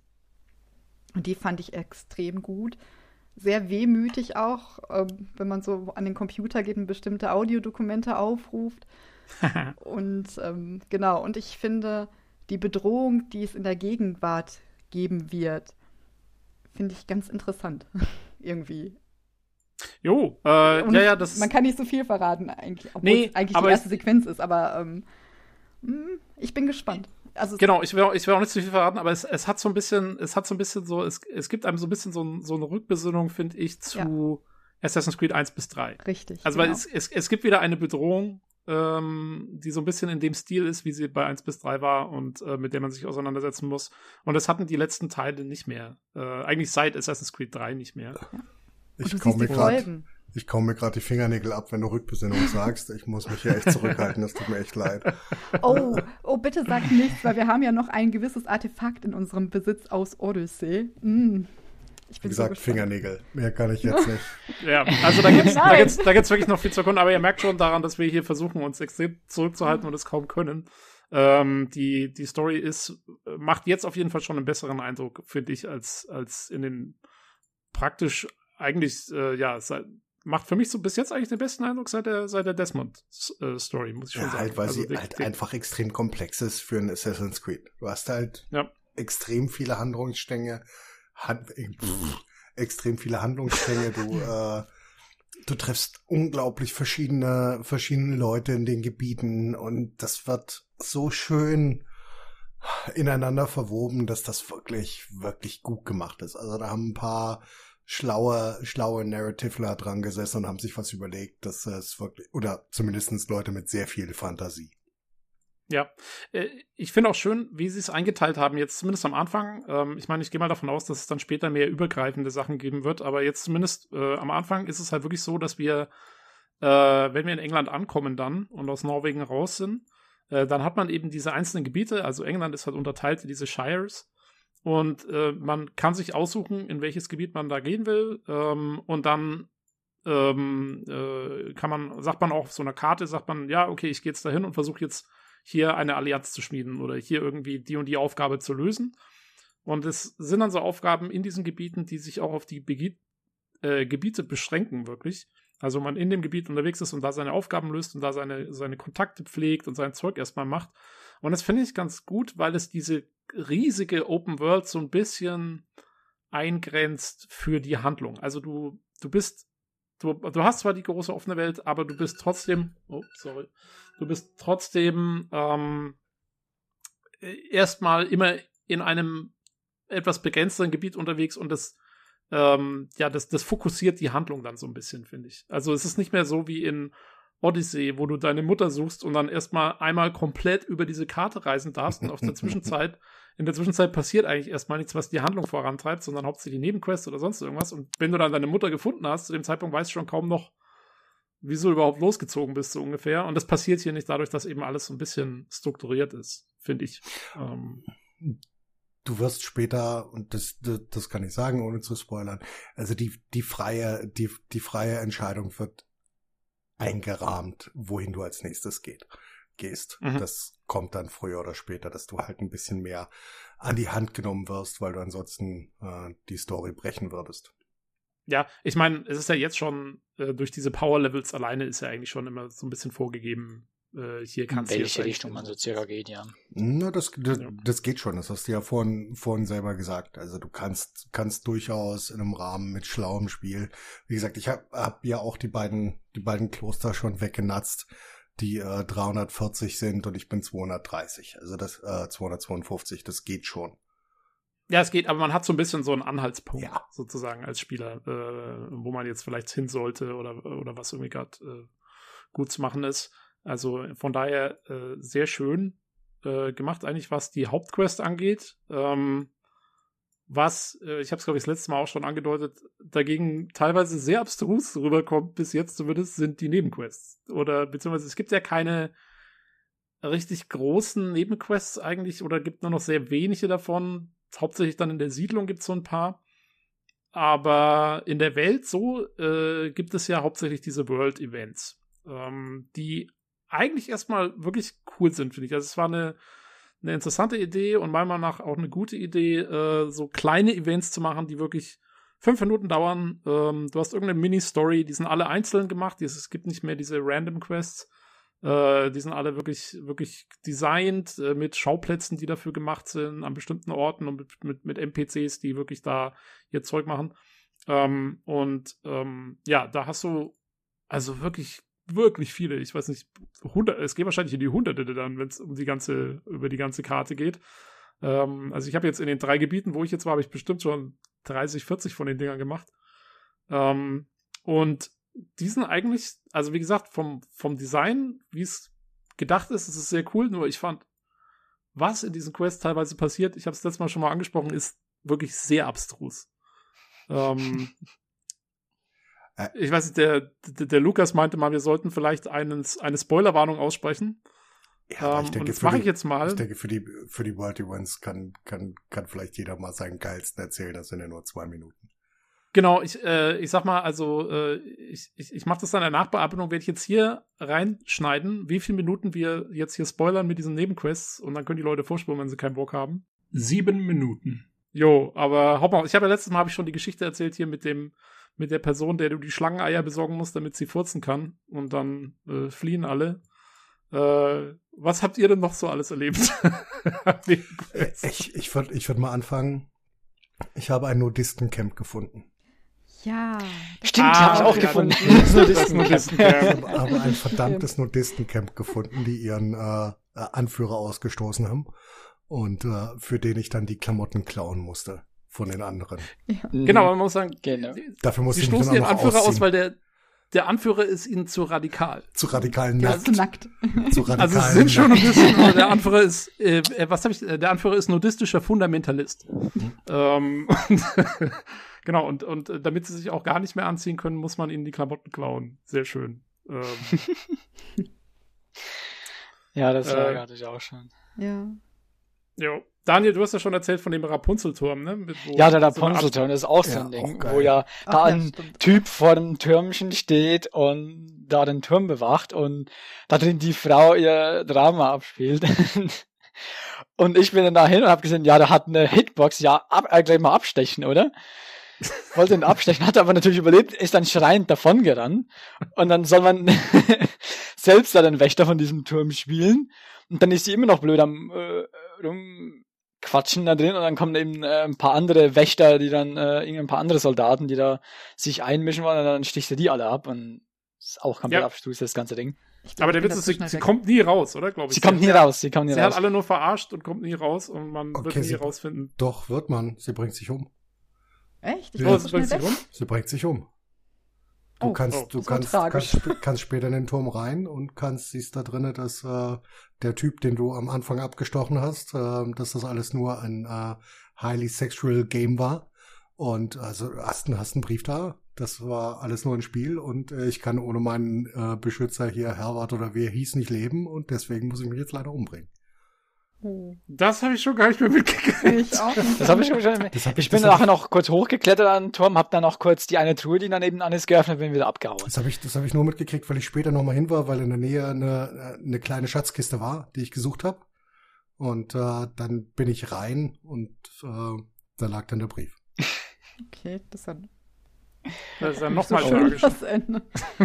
Also ich hatte heute ein Quest, ähm, wo ich zu einer Familie kam, deren Haus stank ohne Ende, weil der Vater, ein sehr berühmter Bogenschütze, seine Pfeile gerne mit Kuhscheiße eingerieben hat. Ja, und äh, das ganze Haus dampft grün. Und ich habe mich schon gewundert, warum da sehr viele Büsche mit Beeren drumherum stehen. Und du musst in dieses Haus, weil der Vater hat auch lange schon nicht mehr gebadet, ne? Also der mag Wasser nicht so. Und in dem Haus stehen, ich glaube, vier oder fünf Kisten mit, der, mit dem Kuhdung. Und du musst sie da raustragen, damit das Haus wieder bewohnbar ist. Und während du versuchst, das da rauszutragen, schwindet deine Lebensenergie sehr schnell, weil dieser Gestank eben so überwältigend ist. Und es endet praktisch damit, ähm, dass du den Vater der auf einer Plattform steht, über einem Teich und sich beschwert, dass er nicht baden möchte, von dieser Plattform oder du zertrümmerst diese Plattform und er fällt ins Wasser und die Familie ist gerettet, sozusagen. Also, das ist, glaube ich, neben der Furzfrau das Extremste, was ich jetzt, glaube ich, hatte. Ansonsten fand ich, ging es alles so. Also, selbst die, wo man denkt, ähm, die sind lustig, die sind dann eigentlich auch manchmal so ein bisschen tragisch, wie mit dem Mann, der die Axt im Kopf stecken hat und so. Das ist irgendwie hat das auch so einen tragischen Beigeschmack manchmal. Ja, der, der Typ, der die Axt im Kopf hat und ja. nicht genau weiß und gar nicht weiß, dass er ja. verletzt ist oder so. Tat mir ein bisschen das, leid. Ja, äh, der ist, der ist wirklich, der ist ein bisschen, bisschen ja. fies. Ich hatte auch noch eine schöne tragische Geschichte, hatte ich noch. Ähm, und zwar, ähm, ich weiß nicht, ob der, ich habe dem Lukas vorgeschlagen, dass man den Screenshot, den ich da gemacht habe, als Cover verwenden kann, weil ähm, äh, was passiert war, ich komme zu so einem Bauernhaus und da sind zwei, zwei Brüder, glaube ich, die, die halt das bewirtschaften. Der eine macht irgendwie die Felder und der andere verkauft das ganze äh, Korn, was sie da haben. Und die streiten sich darüber, wer das ganze Gold bekommen soll. Und man soll irgendwie diesen Streit lösen. Und das eine Kind, glaube ich, schlägt vor, dass man doch dieses Silo, wo das Korn gelagert ist, los, also irgendwie loswerden soll. Äh, weil darum geht halt der Streit. Und ähm, wer Odyssey gespielt hat, weiß, Silos muss man sowieso in die Luft sprengen ähm, und ich habe halt so eine Fackel auf dieses Silo geworfen. Das Silo fliegt in die Luft und die beiden Häuser von den beiden Leuten, die nebendran stehen, fangen aber leider gleich auch noch mit an zu brennen. Und ich stand in einem totalen Flammeninferno. äh, und es sah echt aus wie Armageddon. Und ähm, ja, und dann laufe ich da raus und dann steht diese ganze Familie vereint vor ihrem brennenden Haus und jubelt mich an, äh, dass ich ihnen doch geholfen hätte und dass das alles jetzt super ist und jetzt können sie von vorne anfangen.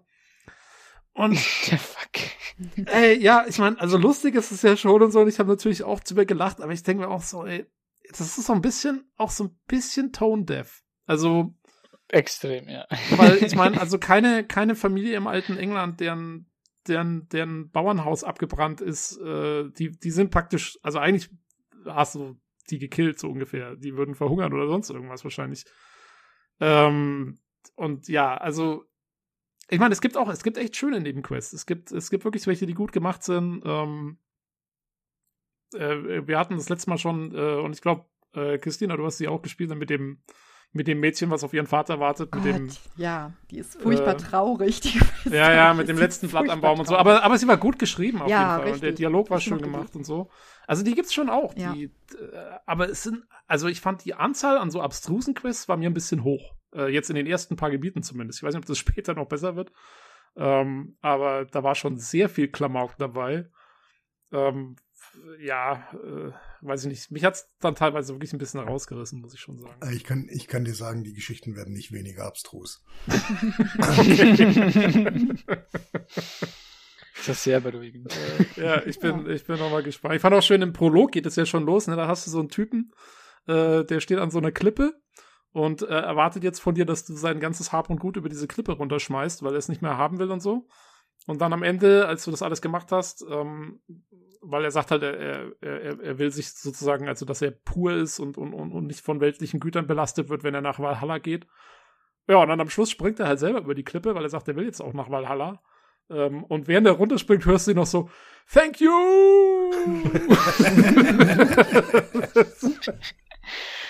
also, ja.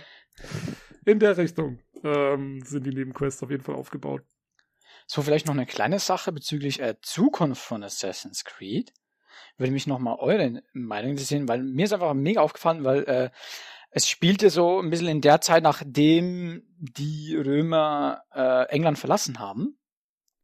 Und es gibt einfach mega viele Schriften in diesen äh, von alten äh, Assassinen, die da waren die in der Römerzeit äh, gelebt haben und da äh, ihr Unwesen getrieben haben als äh, verdeckter Orden. Und es scheint irgendwie so, als würde es schon richtig penetrant aufgedrückt werden. Überall äh, die alten Schriften, äh, die Assassinen waren auch bei den Römern. Könnte das vielleicht sogar ein Hinweis sein, dass, was, dass es vielleicht das nächste Assassin's Creed in der Römerzeit ist? Was haltet ihr davon? Oh, ähm, also ich weiß, dass der Matthias Dammes würde dich jetzt gerade äh, von der PC Games würde dich jetzt umarmen, weil der verlangt seit Jahren ein Assassin's Creed in der Römerzeit. Ähm, ah, ich bin mir nicht so sicher, ganz ehrlich. Ähm, ich meine, ich habe keine Ahnung, wohin die Serie als nächstes geht. Die können sich ja immer aussuchen. Aber ich hatte immer so das Gefühl, wir hatten jetzt das alte Ägypten und dann das alte Griechenland, was schon alles sehr antik ist. Ich kann mir nicht so ganz vorstellen, dass sie jetzt direkt wieder zurückgehen und wieder was Antikes machen mit den Römern. Ja, es bleiben, bleiben nicht mehr viel große Dynastien übrig. Also so Epochen, die toll sind.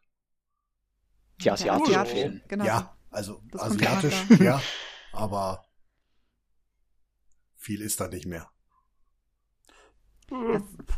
Es, ist die Frage, ob die Gegenwartsgeschichte vielleicht schon auf ein anderes Szenario hinweist, obwohl ich nicht wüsste, in welcher Epoche das dann spielen soll, aber es ist ja auch ein Ort, an dem man eigentlich schon war. Aber vielleicht, das ist ein großer Kontinent, ein großes Land. Mhm. Vielleicht muss man auch wieder dahin zurück, um noch weiter nach Eden-Artefakten zu suchen. Mal gucken. Also ich weiß nicht, inwieweit die Hauptgeschichte das noch weiter aufnimmt. Oder ob es damit dann getan ist, mit dem, was man in diesem Teil davon hört. Ja, also ich, also ich, ich, ich glaube nicht, dass äh, Epochen aufgebraucht sind. Also ich glaube, weil das finde ich eigentlich mal das Coole, dass Assassin's Creed nicht unbedingt immer das gibt, was, was man so aus dem Mainstream jetzt irgendwie gleich schon alles kennt oder alles irgendwie jetzt erwartet. Also ähm, äh, sie haben halt teilweise schon auch ein bisschen Epochen genommen, die jetzt ja, wo du jetzt nicht so direkt dran denkst. Ähm, ich finde also, was weiß ich, ob das jetzt irgendwie äh, die, äh, hier, okay, die, die Ägypterzeit zum Beispiel, also zumindest in Spielen war das ja so jetzt noch nicht unbedingt umgesetzt gewesen. Ja, ich kann mir auch vorstellen, dass sie wieder irgendwas aus dem Hut zaubern, ich weiß nicht, irgendwie Zarenzeit oder sonst irgendwas. Ähm, vielleicht mal den österreich-ungarischen Krieg gibt's noch. Also, also kannst, kannst du echt noch, ich glaube, du kannst noch viel machen. Ja, ähm. das auf jeden Fall. Es, war, es fiel mir einfach mega auf, gerade heute wieder, weil ich einfach gerade wieder nochmal ein altes Assassinenversteck gefunden habe, der einfach alles rund um die Römer dreht. Mhm. Alles rund um alte äh, Kaiser und ja, fiel mir einfach nochmal so stark auf heute gerade. Ja, also viele, Ansp viele, viele Anspielungen darauf gibt es auf jeden Fall, das stimmt. Ähm, äh, ja, aber wie, also ich kann es mir nicht so ganz vorstellen, eben weil äh, sie haben Ägypten gemacht, da war ja, das war ja auch schon zu Zeiten Julius Caesars und so. Und dann haben sie das alte Griechenland gemacht, wo sie auch ziemlich viele Assets und sowas nochmal verwenden konnten, glaube ich. Ähm, aber jetzt sind sie davon weg und dass sie jetzt dann nach einem Spiel schon wieder dahin zurückgehen, würde mich wundern. Also ich, äh, ich denke eher, dass sie, ich könnte mir auch vorstellen, dass sie irgendwann doch nochmal ein Asien-Setting machen, wobei ihnen jetzt ja Ghost of Tsushima ein bisschen zuvor gekommen ist.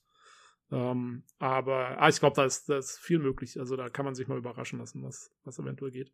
Ähm, ich kann mir auch vorstellen, dass sie nochmal jetzt, ähnlich wie bei, ähm, wie bei Origins und, und, dann Odyssey, was machen, wo sie die Assets nochmal ein bisschen verwenden können. Vielleicht irgendwas im, im mittelalterlichen Frankreich oder, oder vielleicht sogar, vielleicht sehen wir mal das, das äh, hier Heilige Römische Reich Deutsche Nation.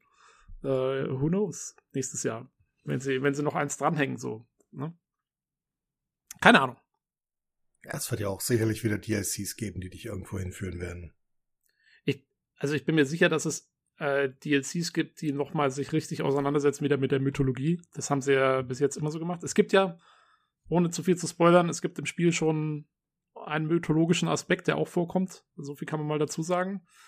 Ähm, aber äh, es gab ja zu Odyssey gab es dann den Atlantis DLC und zu Origins gab es den griechische Nach äh, ägyptische äh, äh Nachwelt äh, DLC, die wirklich sehr fantasymäßig äh, da hin, hingegangen sind.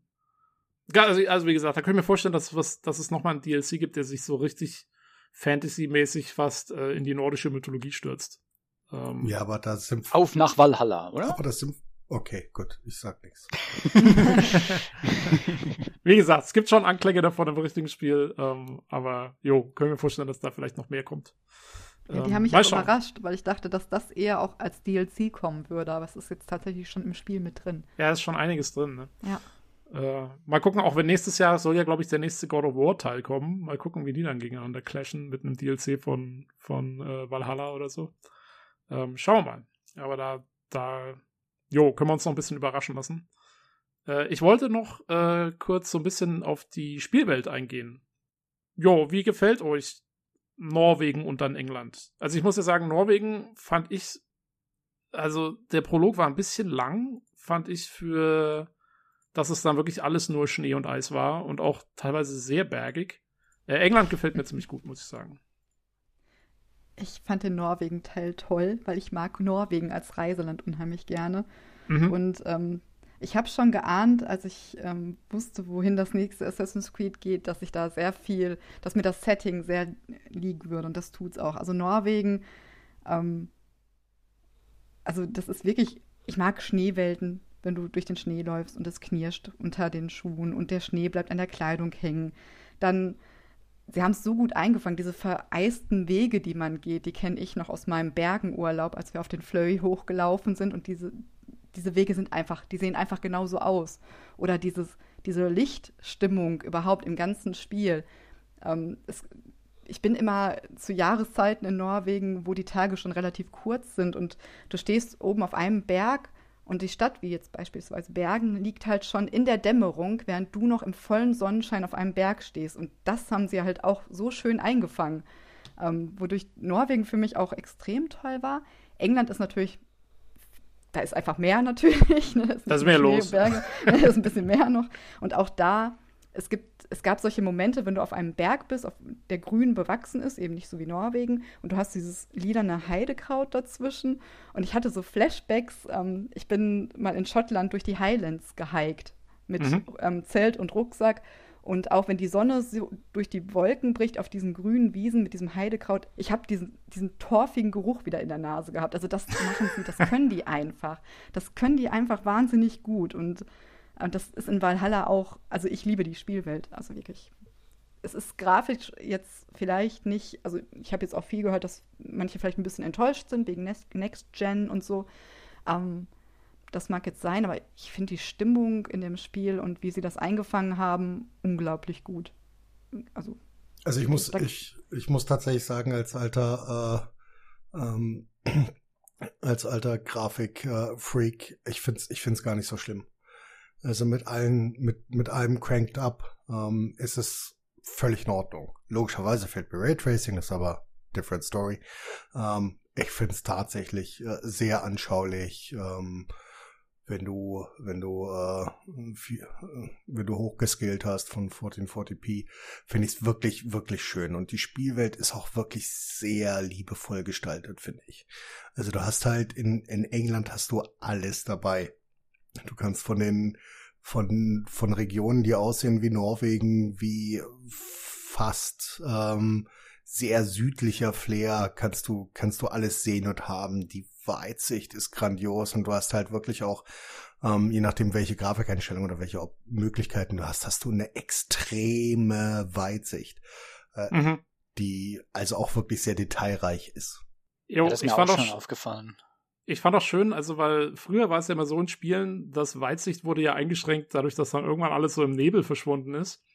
Und äh, hier ist es jetzt tatsächlich so, dass der Nebel, der relativ häufig vorkommt, äh, aber nicht die Weitsicht einschränkt, sondern dann Teil vom Bild wird. Also ich, ich habe das sehr oft gehabt jetzt, dass ich auf irgendwelchen äh, Aussichtspunkten sozusagen war und du schaust so in die Landschaft und du siehst Nebel in den Tälern, aber du siehst trotzdem noch ja. die Berge dahinter äh, wieder klar. Das, das finde ich sieht cool aus und das äh, hast, äh, hat man so bis jetzt noch nicht gehabt, fand ich in Spielen. Ja, das fängt die Stimmung wirklich sehr gut ein. Also das gefällt mir auch sehr gut.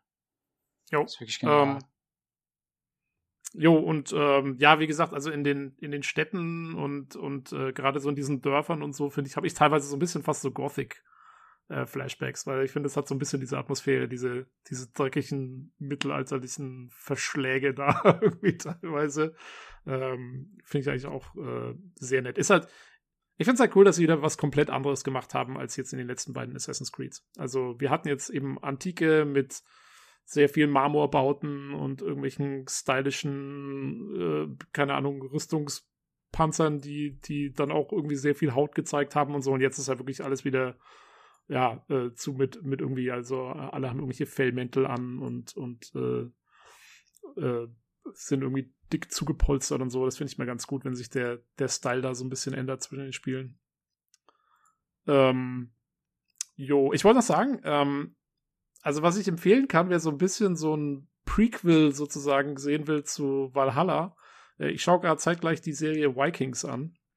Ähm, ich weiß nicht, habt ihr die mal gesehen? Ja, ja, ich habe die durch. Mhm. Also. Nö, nicht geschaut.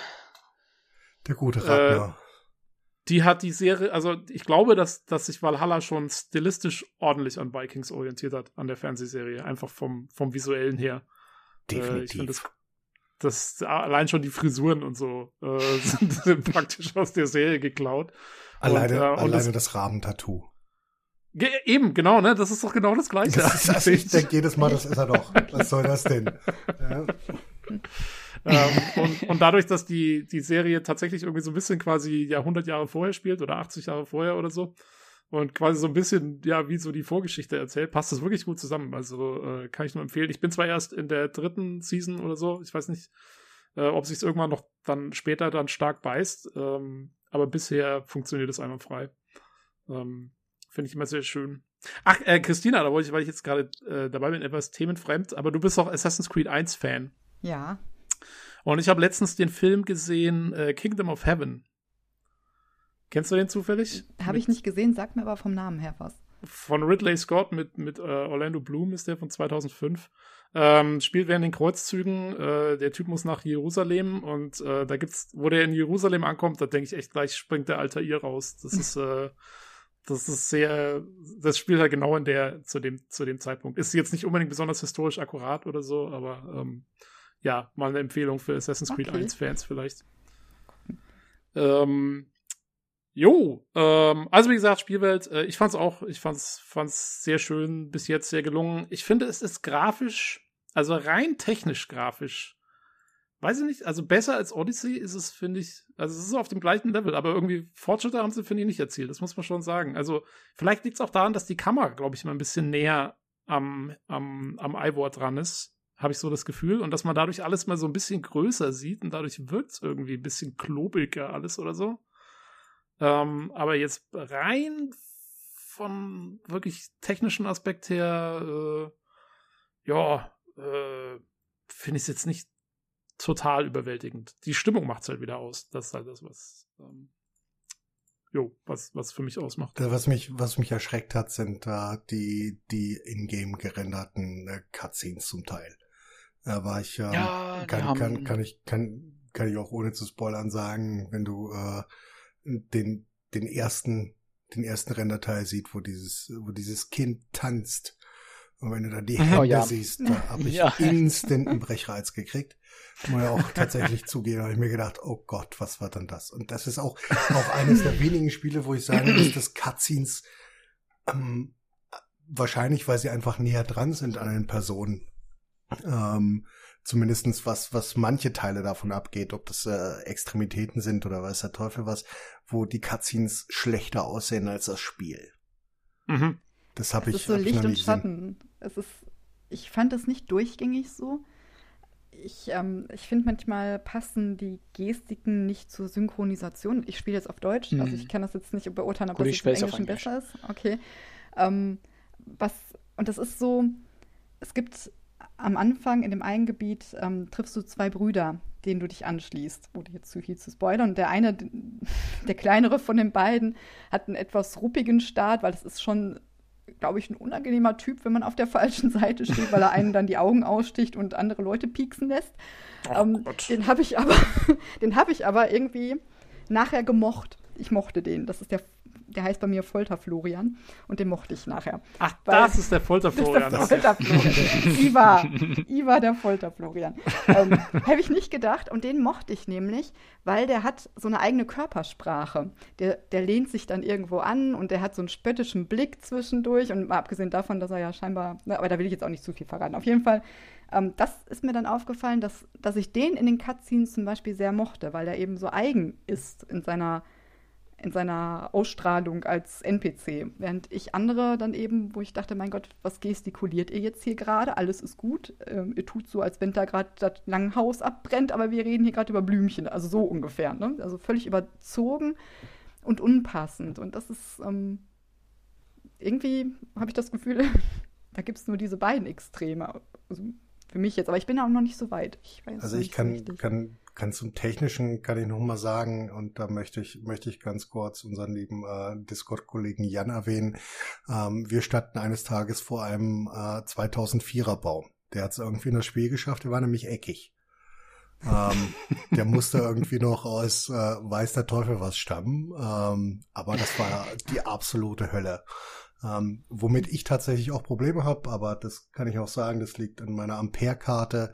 Ähm, das habe ich mal bei meiner Frau, die ähm, eine Pascal-Karte drin hat, nicht. Ähm, da sieht Feuer vor allen Dingen, dass das auf ähm, Dächern brennt. Manchmal mhm. einfach aus wie ein äh, Pixelbrei aus dem Jahr 2007. Also, um die Gothic-Analogie aufzunehmen, das wäre dann eine direkte Adaption daraus. Da hat Feuer genauso ausgesehen. Und zwar Gothic 1. Ähm, Und, und eine Sache, das war, war auch hier live im Stream, krasseste Sache. Man muss zu einem bestimmten Zeitpunkt irgendjemand äh, irgendwoher holen, entführen. Und äh, diese Person haut einfach mit dem Boot ab. Äh, mhm. Problematik ist, die ist mit ihrem kleinen Bötchen in mein Langschiff gefahren. Und dann steckte sie, und, und dann steckte sie, während ich sie verfolgte, mit einer Begleitung von zwei Wachen völlig in, im, also Polygon-Look, das kannst du dir gar nicht vorstellen. Ähm, wir haben erstmal, wir haben erstmal gebraucht, rauszufinden, dass die das ist, weil du nur ganz, ganz grob sehen konntest. Das lag nur halt daran, weil da mein Langschiff war, wo sie halt lang, wo sie halt abhaute. Aber sie steckte daran fest und ähm, ich habe äh, zehn Minuten gebraucht, um äh, zu warten, bis das alles sich dann wieder geregelt hatte, nachdem sie vor dem Boot gesprungen war. Ähm, das sind so, sind einfach so kleine Sachen. Am meisten ärgert mich das Feuer ein bisschen, muss ich tatsächlich zugeben, weil ich doch gerne äh, als Wikingerhäuser brennen sehen würde, die auch schön aussehen. Und es ist dann, ja. es ist dann auch tatsächlich so, dass du auf dem gleichen Dach 2020er Feuer und 2007er Feuer hast. Ja? Also du hast die eine Hälfte ist okay, die andere Hälfte sieht aus wie ein fürchterlicher Pixelbrei. Okay, also das Problem hatte ich jetzt noch nicht, muss ich sagen. Das ähm, hatte ich ähm, auch noch nicht. Ich, ich, ich habe manchmal das Problem, dass die, die Feuer sind mir manchmal, äh, die wirken nicht so ganz wie Feuer, sondern wie so rote, das ist einfach nur so kleine rote Dinger, die da irgendwie rauskommen, aber sie sind nicht so richtig hell. Nee, das, also das, das, das habe ich öfters das, mal. Das geht tatsächlich noch, das habe das hab ich auch, aber das würde ich eher als so, als Feature, als als Problem. Äh, ja, du, ja, ja, das ist auf jeden Fall eine, eine Stilfrage. Ja, du, du würdest das sehen, du hast dann wirklich äh, Pixel. Ähm, ja, ist ein bisschen schade, was ich also klingt auf, auf jeden Fall halt nach einem nach Bug, den sie hoffentlich irgendwie noch patchen. Ich meine, das Spiel ist äh, war zumindest für mich die ersten zwei Tage oder die erste halbe Woche, wo ich es gespielt habe, waren schon ordentlich viele Glitches drin. Also lauter so Kleinigkeiten, Leute, die irgendwie in der Luft stehen, Animationen, die verwackelt sind, irgendwie einer, der so ein bisschen rumzittert, weil er irgendwo auf einer Treppe steht. Da war alle Nase lang war irgendwas. Das ist ein bisschen besser geworden, habe ich so das Gefühl. Ich glaube, dass ein Patch kam irgendwie die Woche. Ich weiß nicht genau, ob sich was runtergeladen hat. Ich, ich glaube, es kam, also ich habe relativ wenig Probleme. Es kam ja der Day One Patch noch vor der Aktivierung um 0 Uhr. Ja. ja. Und dann kam, ich glaube, am nächsten Tag oder einen Tag darauf nochmal einer in einer ähnlichen Größe. Ich glaube, insgesamt 1,2 Gigabyte waren das ja. irgendwie, die er mhm. bei mir geladen hat. Und bei mir, also ich habe tatsächlich extrem wenig. Ich habe jetzt in den 40 Stunden einen Absturz gehabt. Und ähm, gestern hatte ich einen lustigen Glitch. Da hat hier Eivor in der in der Methalle praktisch eine Rede gehalten und im Hintergrund war meine ähm, Wikingerin, die ich erstellt habe, die Domhild, die Glückliche heißt sie. Die ist dann immer so im Kreis auf das Feuer, was da in der Halle brannte und dann wieder runter und die ganze Zeit im Kreis. Und ich dachte, mein Gott, Domhild, du zerstörst hier gerade die ganze Stimmung. Nee, fun, fun, fun, Fact, Fun Fact, gleicher Glitch. Echt? Okay. Fun Fact, gleicher Glitch. Der war sehr auffällig. Ähm, ansonsten hatte ich einen schwebenden Baum und eine Frau, die aus einem Gefäß ähm, Sa Saatgut verstreut hat, was nicht zu sehen war. Und ich glaube, ein zitternder MPC hatte ich noch in der Sequenz. Also es, Gott sei Dank, es hält sich sehr in Grenzen. Ja, ich habe auch. Ja, also, also ich habe einige Dinge. Schwebende Dinge finde ich immer wieder, ja, die nicht richtig okay. auf dem Boden sind. Äh, Regen im, im Haus drinnen während der Cutscene äh, aufwirbelndem Schnee in Norwegen im Haus drinnen, wenn sie tanzen. Äh, heute bin ich komplett festgesteckt, da muss ich ein Spielschein neu laden, weil ich komplett verbuggt war im Boden. Also wirklich nur noch ein Schüttelfest gewesen und noch ah, komplett stimmt, äh, verbuggt war im Boden.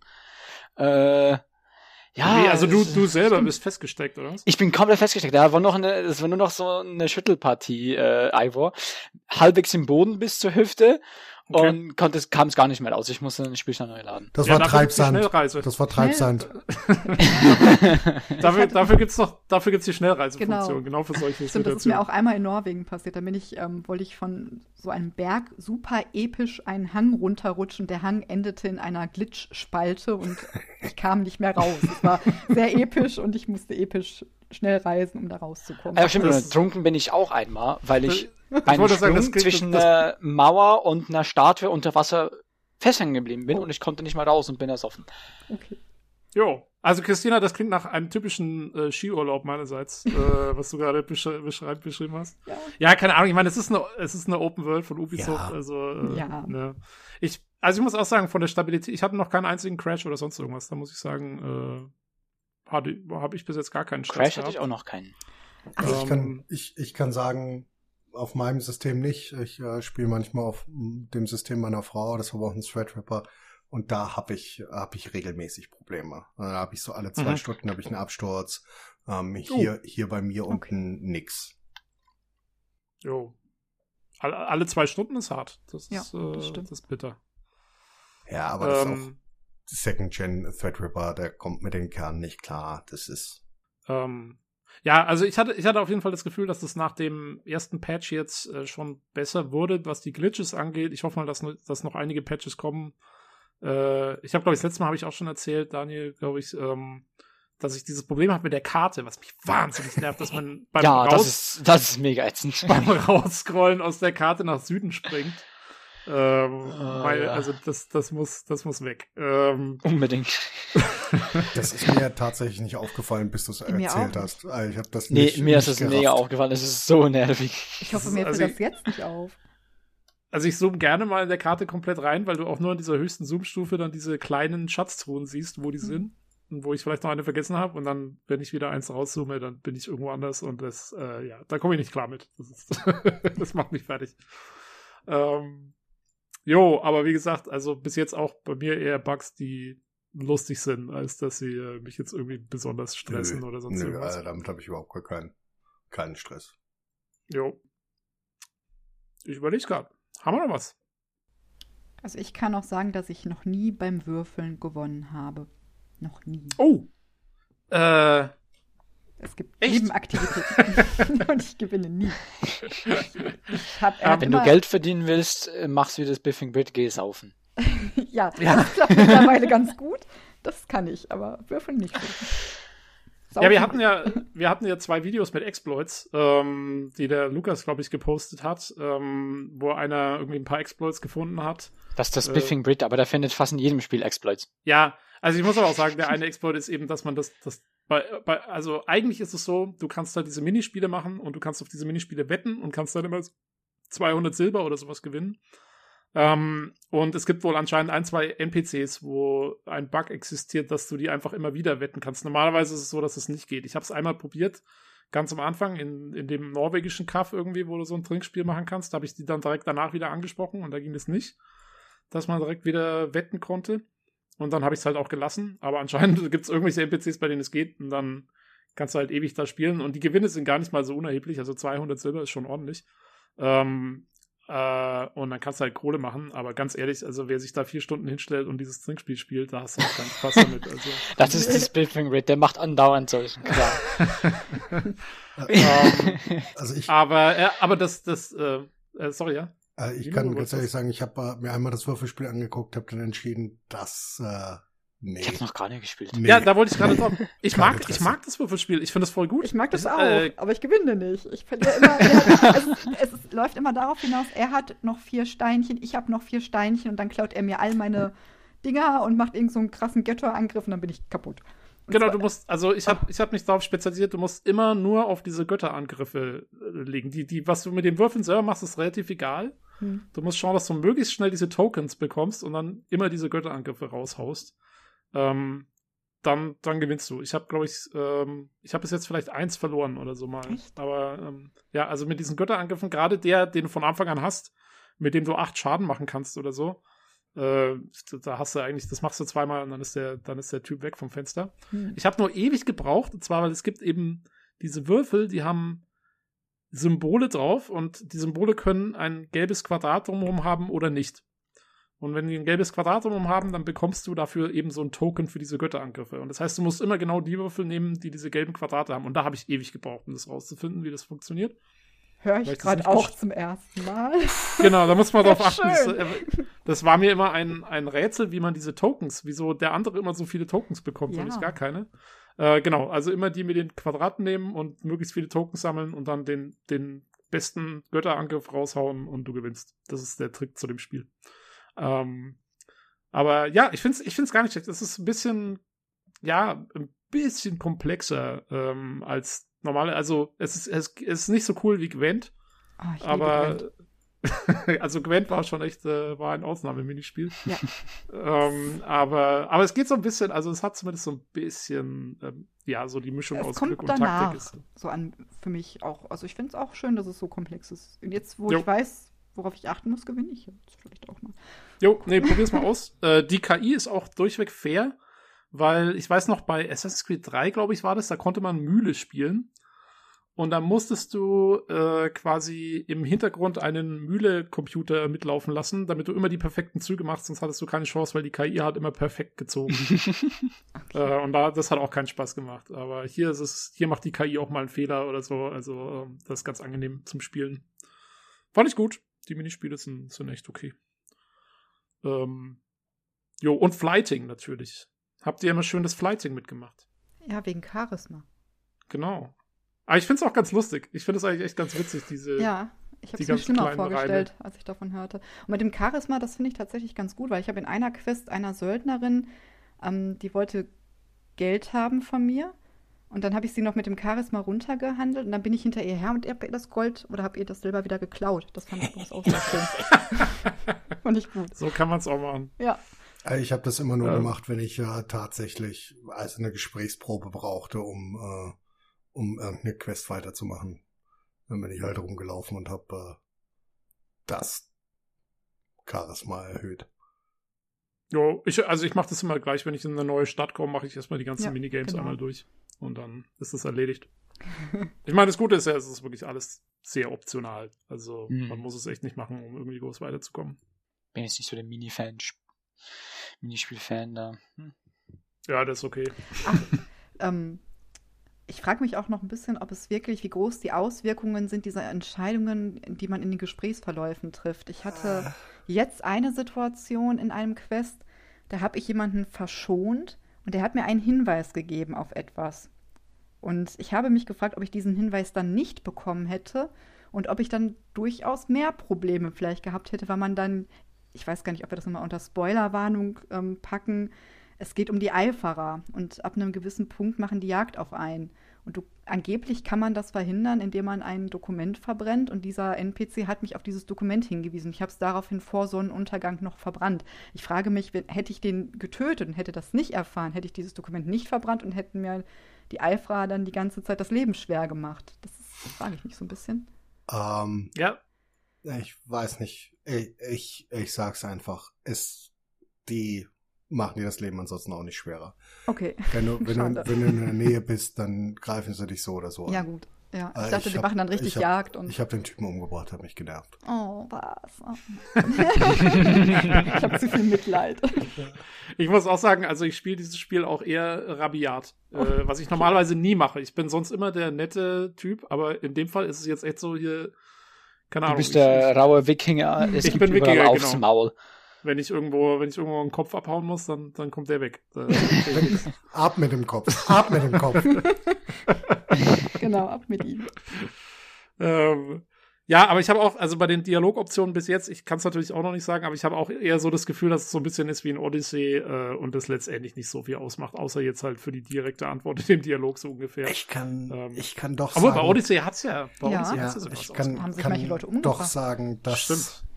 Es im späteren Spielverlauf, es kommt wirklich, da werden dir einige, und ich sitze hier gerade mit verkniffenen Augen, ähm, es, es hat Auswirkungen im späteren Spielverlauf. Sagen wir es Okay. einfach so.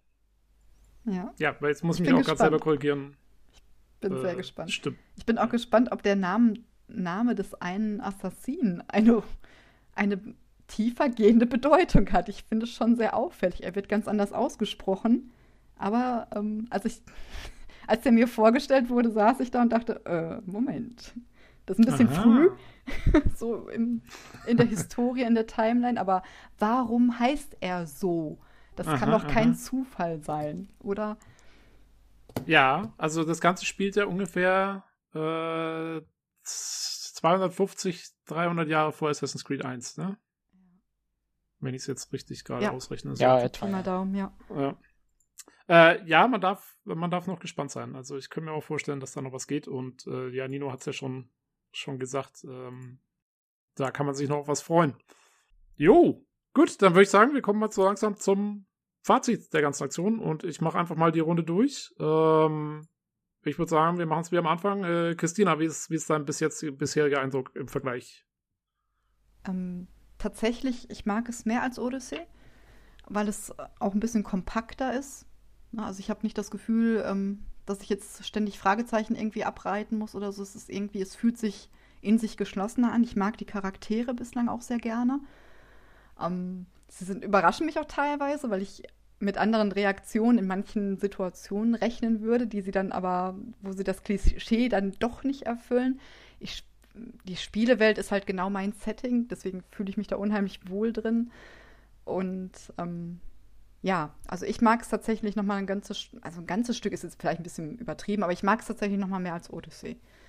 Das ist und ich mag diese, ich mag diese Nähe zu den alten Teilen, was die Geschichte und das Design anbelangt. Also als ich das erste Mal die Roben der Assassinen gesehen habe, das war natürlich totaler Assassin's Creed 1 Flashback und das mag ich. Und ich bin einfach gespannt, wie die Story weitergeht. Jo, cool, weil äh, wer den Special-Podcast zu Assassin's Creed gehört hat, weiß ja, ähm, du warst ja, also Odyssey hat dir auch schon gut gefallen. Insofern ist es ja schon äh, hoch, hohes Lob, sagen wir mal. Ja, ich, genau, also ich war ja ein bisschen gleichmütig, was diese ganzen Veränderungen in der Reihe anbelangt und ähm, es gefällt mir jetzt sogar noch ein bisschen besser, weil das Setting auch einfach noch mehr meins ist. Cool. Ähm, jo, Daniel, wie schaut's bei dir aus? Ja, gerade so als Rückkehrer ein bisschen anderen Blick drauf vielleicht. Also ich muss sagen, für mich eben ist ja alles ganz viel Neues dabei. Gefällt mir sehr, sehr gut grundsätzlich. Also die, die jetzt Rückkehrer aufgebaut haben, ist echt toll. Gefällt mir sehr gut. Ist packend. Äh, ist ein frischer Wind für mich als Rückkehrer.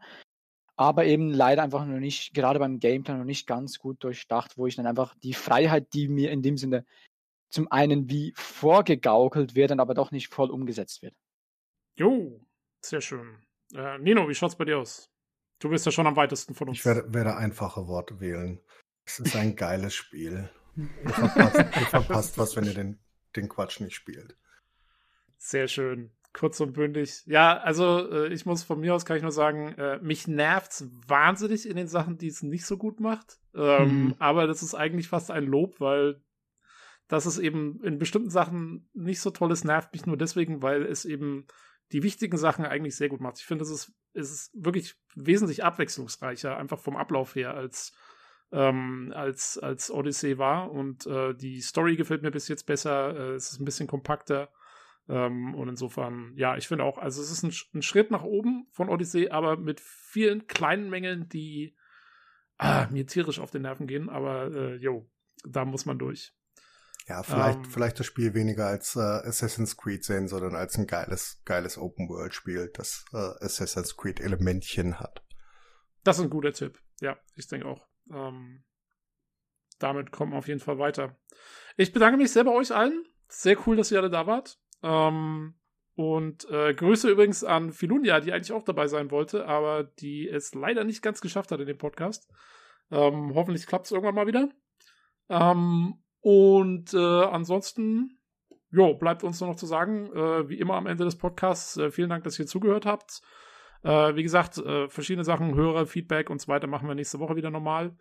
Und ähm, wenn ihr den Podcast hören wollt, äh, dann könnt ihr uns finden ähm, auf Soundcloud natürlich, auf Spotify, in allen möglichen anderen Podcast-Diensten, die mir jetzt gerade nicht einfallen. Wenn ihr Feedback habt, schreibt uns gerne im Foren-Thread bei pcgames.de äh, in der Videospiele allgemeinen Rubrik oder äh, schickt uns eine E-Mail an pcgcpodcast@gmail.com oder auch auf Twitter bei unserem Handle podcastpcgc. Und wir sind auch auf YouTube seit neuestem übrigens. Wir haben einen YouTube-Kanal, wo alle unsere Folgen drauf sind. Äh, könnt ihr auch gerne reinschauen und Comments äh, und ein Like da lassen. Ähm, Jo, vielen Dank nochmal und äh, bis zum nächsten Mal. Tschüss. Tschüss. Tschüss. Reingehauen.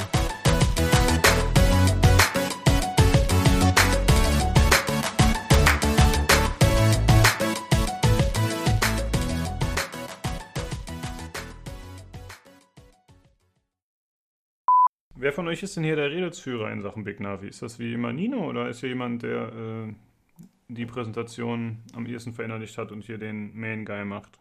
Ja, Nino kann ja den, wie immer, den Lauf der Geschichte kurz skizzieren. Wir machen es wie immer. Nino liest vor und wir sagen was dazu. Ist alles gut. Ja, ja, Ich kann von mir aus auch anfangen. Habe ich, glaube ich, keinen Vertrag mit. ja, lass Ich mich aber die, einge, einge, die eingestampften Rollen nicht, nicht großartig verändern, weil das Mhm. ist halt dann. Ich wusste gar nicht, Und dass dann, wir hier äh, mit Rollenbildern arbeiten. äh, Ich, ich nicht. Ich auch Du nicht. bist der Ich Moderator. würde mich da völlig Ja, freuen. Ganz klar. Oh, Ja. war mir bisher nicht bewusst. Ja, ich sag was Technisches und dann freuen wir uns alle und dann äh, freuen wir uns alle. Ich kann ja ist. anfangen. Auf jeden Fall kann, kann, denk mal, Nino wird was zu Raytracing am besten sagen, weil er am meisten im Thema ist und am meisten Wert drauf legt. Ähm, ich kann was zum Infinity Cage sagen, ja, bestimmt auch. Und ja, werden wir schon sehen. Also, Das ist ein Wort. I like it. Okay. Dann Jetzt let's heute start. ist- Jay macht heute hier den Master. Let's go. Okay, okay. Soll kein Master geben, Mann. Check's es Genau. nicht. Doch, ich will, ich will Das ganz ist ein klar Gemeinschaftsprojekt. Gleichwertig. Richtig. Demokratie. okay, okay. Wir sind alle gleich. Qualität statt Quantität. Okay. so. So, da sind wir wie angekündigt mit dem Big Navi-Teil. Und bei mir ist einmal der Jan, Ja, hallo. Julian Hi. und nochmal der Nino. Servus. Und ich bin natürlich Lukas. Ich war im Hauptcast gar nicht dabei. Fällt mir gerade ein. Okay, äh, wir machen es äh, heute so, dass wir über Big Navi sprechen, wie gesagt. Und äh, ausnahmsweise hat mal Julian das erste Wort. Und, äh, er uns Moment, was haben wir noch eben geklärt, dass das nicht so ist. Aber naja. Hä? Ich dachte, du hast ja gesagt. Nein, wir, müssen, wir bleiben so, wie wir sind. Stopp, Abbruch, Abbruch. Nein, nein. Okay, ab. Nein, nein, alles gut. Alles gut, ich kann anfangen. Nee, wir machen das mal von vorne, das ist Quatsch. Komm, soll ich das jetzt Nee, machen wir oder geben nicht? das jetzt Nino. Du scheinst da nicht äh, ready für zu sein. Ich mach's. Du hast mich. Also Leute, jetzt mal im Ernst. Was? ja, wenn, wenn, wenn, fuck? sorry. Wenn Lukas das so sagt, dann. Ich mach das. Ich übernehme das. Ich gebe damit hier meine, meine offizielle Bestätigung, dass ich das jetzt am Anfang Okay, übernehme. okay, ja gut. Wenn nicht, können wir nochmal neu starten, wenn es ja nicht, Ja, nicht wir, haben dann ja auch quasi von, ist. von allen so ein Bit und dann kann man das auch zusammenschneiden, wie man will. Also da haben wir Ja. dann so viele Varianten. Viel, Spa viel Spaß, Tobi. Sag einfach mal Pommes, das könnt ihr reinschneiden. Gut, neuer Versuch. Jay geht wieder eine Respektstufe runter bei mir. Hast du da so eine Liste, wo du ihn immer ratest oder was? Ja, ja. Ja, krass, Das ist immer okay. eins, das ist immer minus Du hast du schon einen ziemlich langen des, des äh, negativen Bereich. Und Du bist eh schon drin, bin, deswegen. Nee, nee, du startest, du bist sehr weit oben gestartet, wie jeder. Gibt Da ist sehr viel. Luft für den Abstieg. Schon, schon gelogen. es denn da verschiedene Kategorien, also so wie Konsumverhalten, Geschmack und so? Oder ist Ja, das, ist einfach Ich habe gestern eine- irgendwas von Nutzvieh gehört. Das hat mich sehr belustigt. Es ist einfach nur eine Linie, die aber konstant nach unten geht. So, jetzt macht. Aber das wird sich heute ändern, denn wenn Jay gleich loslegt, dann wird er einen raushauen und dann Genau. wird er direkt zwölf Punkte steigen. So,